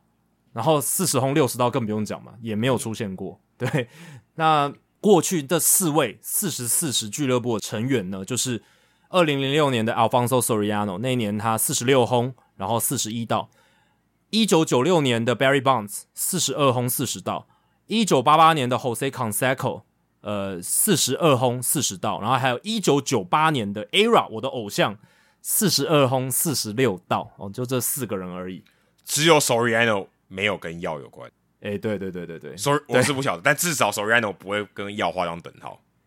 对，确实就是他牵连性没有那么高。对，我是不晓得他，我是不晓得他有没有用药，但是至少他没有被牵连。因为他经历过那个年代嘛，当然有一些人是没有被爆出来的，他算是就是没有被爆的，对。但无罪推定原则嘛，所以他就是干净的一个球员，对对对。那 Bounce、Conseco、Era 都是这个禁药年代的这种标杆人物，真是被 被被大联盟这个想要定死的球员这样子。对，那史上是有出现过三十轰五十道，Eric Davis 一九八七年三十七轰五十道。一九九零年，Barry Bonds 三十三轰五十二道，哦，所以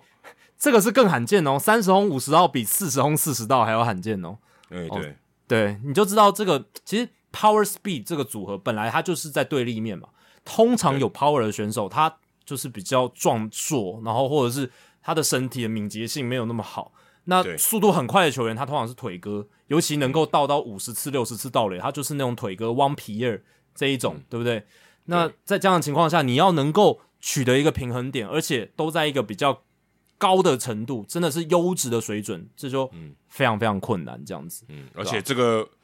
一定隐含了一个意思，就是你一定几乎是健康打满整季。哦，没有打满整季的话，你要打这种成绩，真的太太难了，甭想了，根本甭想。对啊，你看，其实 Ronald Acuna 他不是前几年就画下海口说我要单季五十五十吗？结果。他前两年就发生什么事，就是他膝盖爆掉嘛，然后就是一直在休息，而且去年他受到膝盖伤势的算是后遗症的影响，就是整体的打击也掉很多。对，去年他一百一十九场只挥了十五支全垒打嘛，哎，他在二零一九年，当然那时候球比较弹没错，可是他是挥出过四十一支全垒打的球员，那一年他非常接近哦，他四十一轰三十七道，所以也是那因为那讨论呢，对对对对对讨论。也是因为那一年的数据，让他觉得说，我自己有信心，我可以来挑战五十轰五十道这样子。对，只是这几年因为疫情年啦，然后他受伤的关系，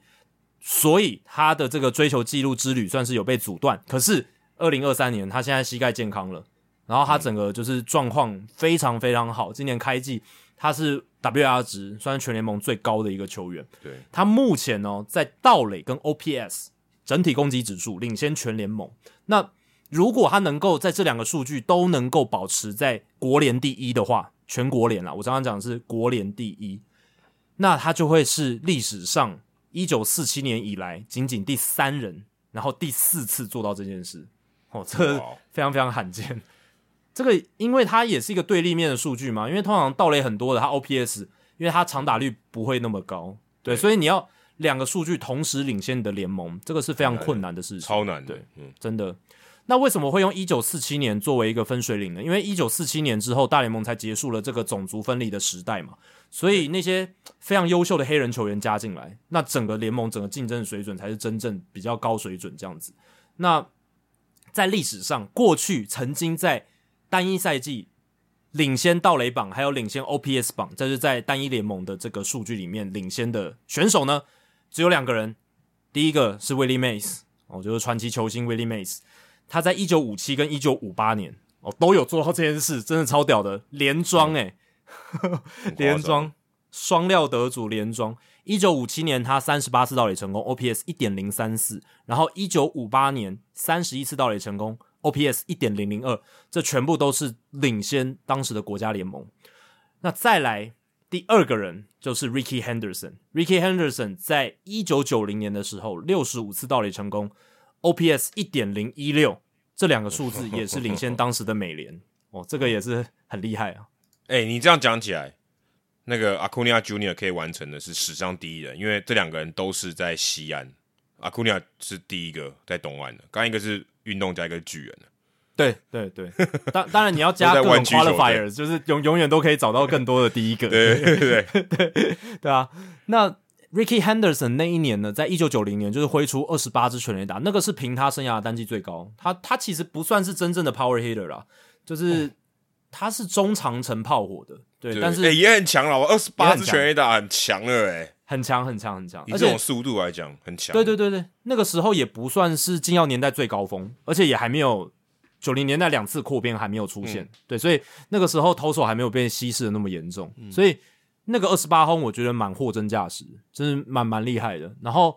也是因为这样，然后再加上他保送超多，所以他上垒率特高，所以一点零一六不只是美联第一名，而且也是那时候全联盟第一名。所以呃，就是 Willie Mays 跟 Ricky Henderson 到目前为止只有这两个人呢，就这两个人曾经办到过，在一九四七年以来，真的很厉害，对，真的很厉害。那阿库尼亚他还可以再挑战的是全垒打王加盗垒王双料得主，哎，这个在历史上也真的非常少见哦，这个也非常难哦。为什么呢？因为就是我们刚刚讲的一样，呃，盗垒跟全垒打是两个比较不一样的技能包，技能包不一样哦。全垒打你是要 power，那盗垒你是要速度这样子。那目前阿库尼亚要在这个赛季挑战国联全垒打王有难度，不是不可能，可是他有个强劲的竞争对手，就是 Peter Alonso。哦，皮拉隆佐现在是国联的全垒打王嘛？那他的进度其实蛮快的，呃，但是有梦最美，希望相随嘛。也许阿库尼亚还是有机会来挑战。那大联盟历史上，我这个 power speed 结合盗垒王加全垒打王的双料得主，史上只有三个人，就只有三个人。哦，第一个是一九零三年 Superbus 这一支球队里面的 Jimmy Shaker，他的这个九支全垒打，当时是国联第一名，然后六十七次盗垒成功是。并列第一名，对，就是那个年代是死球年代了，所以基本上个位数全垒打就有机会成为全垒打王了。对对，现在可能 Aaron Judge 一周就九冲了，啊，对啊，这一周九轰也不是不可能嘛，对不对？应该也有吧，他应该有一周九轰过吧？因为有连续七场比赛开轰的嘛，对不对？对啊，历史上对啊，所以办得到，对啊，对，应该有，啊一周九轰应该有吧？因为也有那种。一场比赛单场四响炮嘛，那你其他一周只要再打五轰就有，但是当然很难啦，对，还是很难。对，对，可是但是两个礼拜一定可以。对啊，那 Jimmy Shaker 那个时候是一整季嘛，对吧？九轰就全力打王了。然后一九零九年 Ty Cobb 哦，就老虎队传奇九轰美联第一，七十六次盗垒成功第一名哦，所以这两个是前两位，然后再来是 Chuck Klein，是一九三二年费城人队的选手，也是。最后一位曾经在全垒打跟盗垒榜都第一名的选手，在联单一联盟里面哦，所以已经有哇，已经有九十一年，对，九十一年，九十一年，对，九十一年。那 Chuck Klein 当年是三十八轰，并列国联第一，然后二十次盗垒成功是第一名。那个年代盗垒比较少，一九三零年代的时候，对，所以史上就是三个人在单一联盟曾经是盗垒王、全垒打王双料得主。那如果阿库尼亚能够在现在这种竞争强度这么高的年代，他能够达成，如果这个双料得主的话，哦，那也是历史绝对留名啊，对吧？历史绝对留名。这样讲起来，大谷翔平二刀流跟阿库尼亚 Junior 完成四十五十，或是五十四十五十，四十五十，感觉也很夸张诶，也是很夸张的，也是很夸张的。但大谷还是更屌嘛，因为大谷做的事情都是第一个人做过，对，没人做过。那呃，阿库尼亚达成的话呢，四十四十以前还有四个，当然四十五十他也会是史上第一个，只是这是专职打者嘛，但我还是觉得大谷比较厉害啊，我还是觉得大谷比较厉害。可是这个也值得大家关注诶，可以放一个可以放一个 meter 到他现在进度怎样？对，我觉得如果阿库尼亚能达成 maybe 四十五十或者甚至五十五十，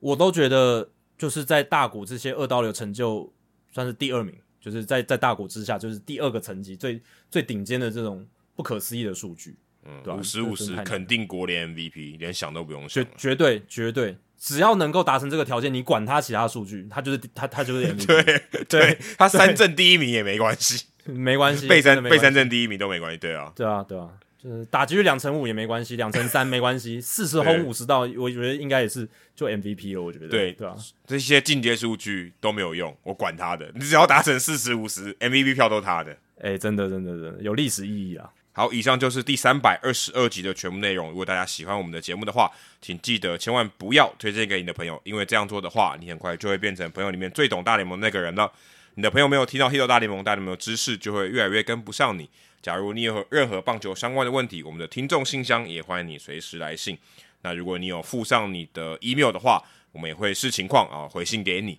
那你可以在我们的节目叙述，还有我们的官网 hitomlb.com 上面找到。还有，别忘记到 Apple Podcast 还有 Spotify 给我们五星的评价，还有留言回馈，让我们可以做得更好，也让那些还没有听过 Hito 大联盟的朋友可以更快速的认识我们。那如果你写的不错的话，我们也会在节目开头中念出来，分享给大家哦。今天的节目就到这里，谢谢大家，拜拜，拜拜。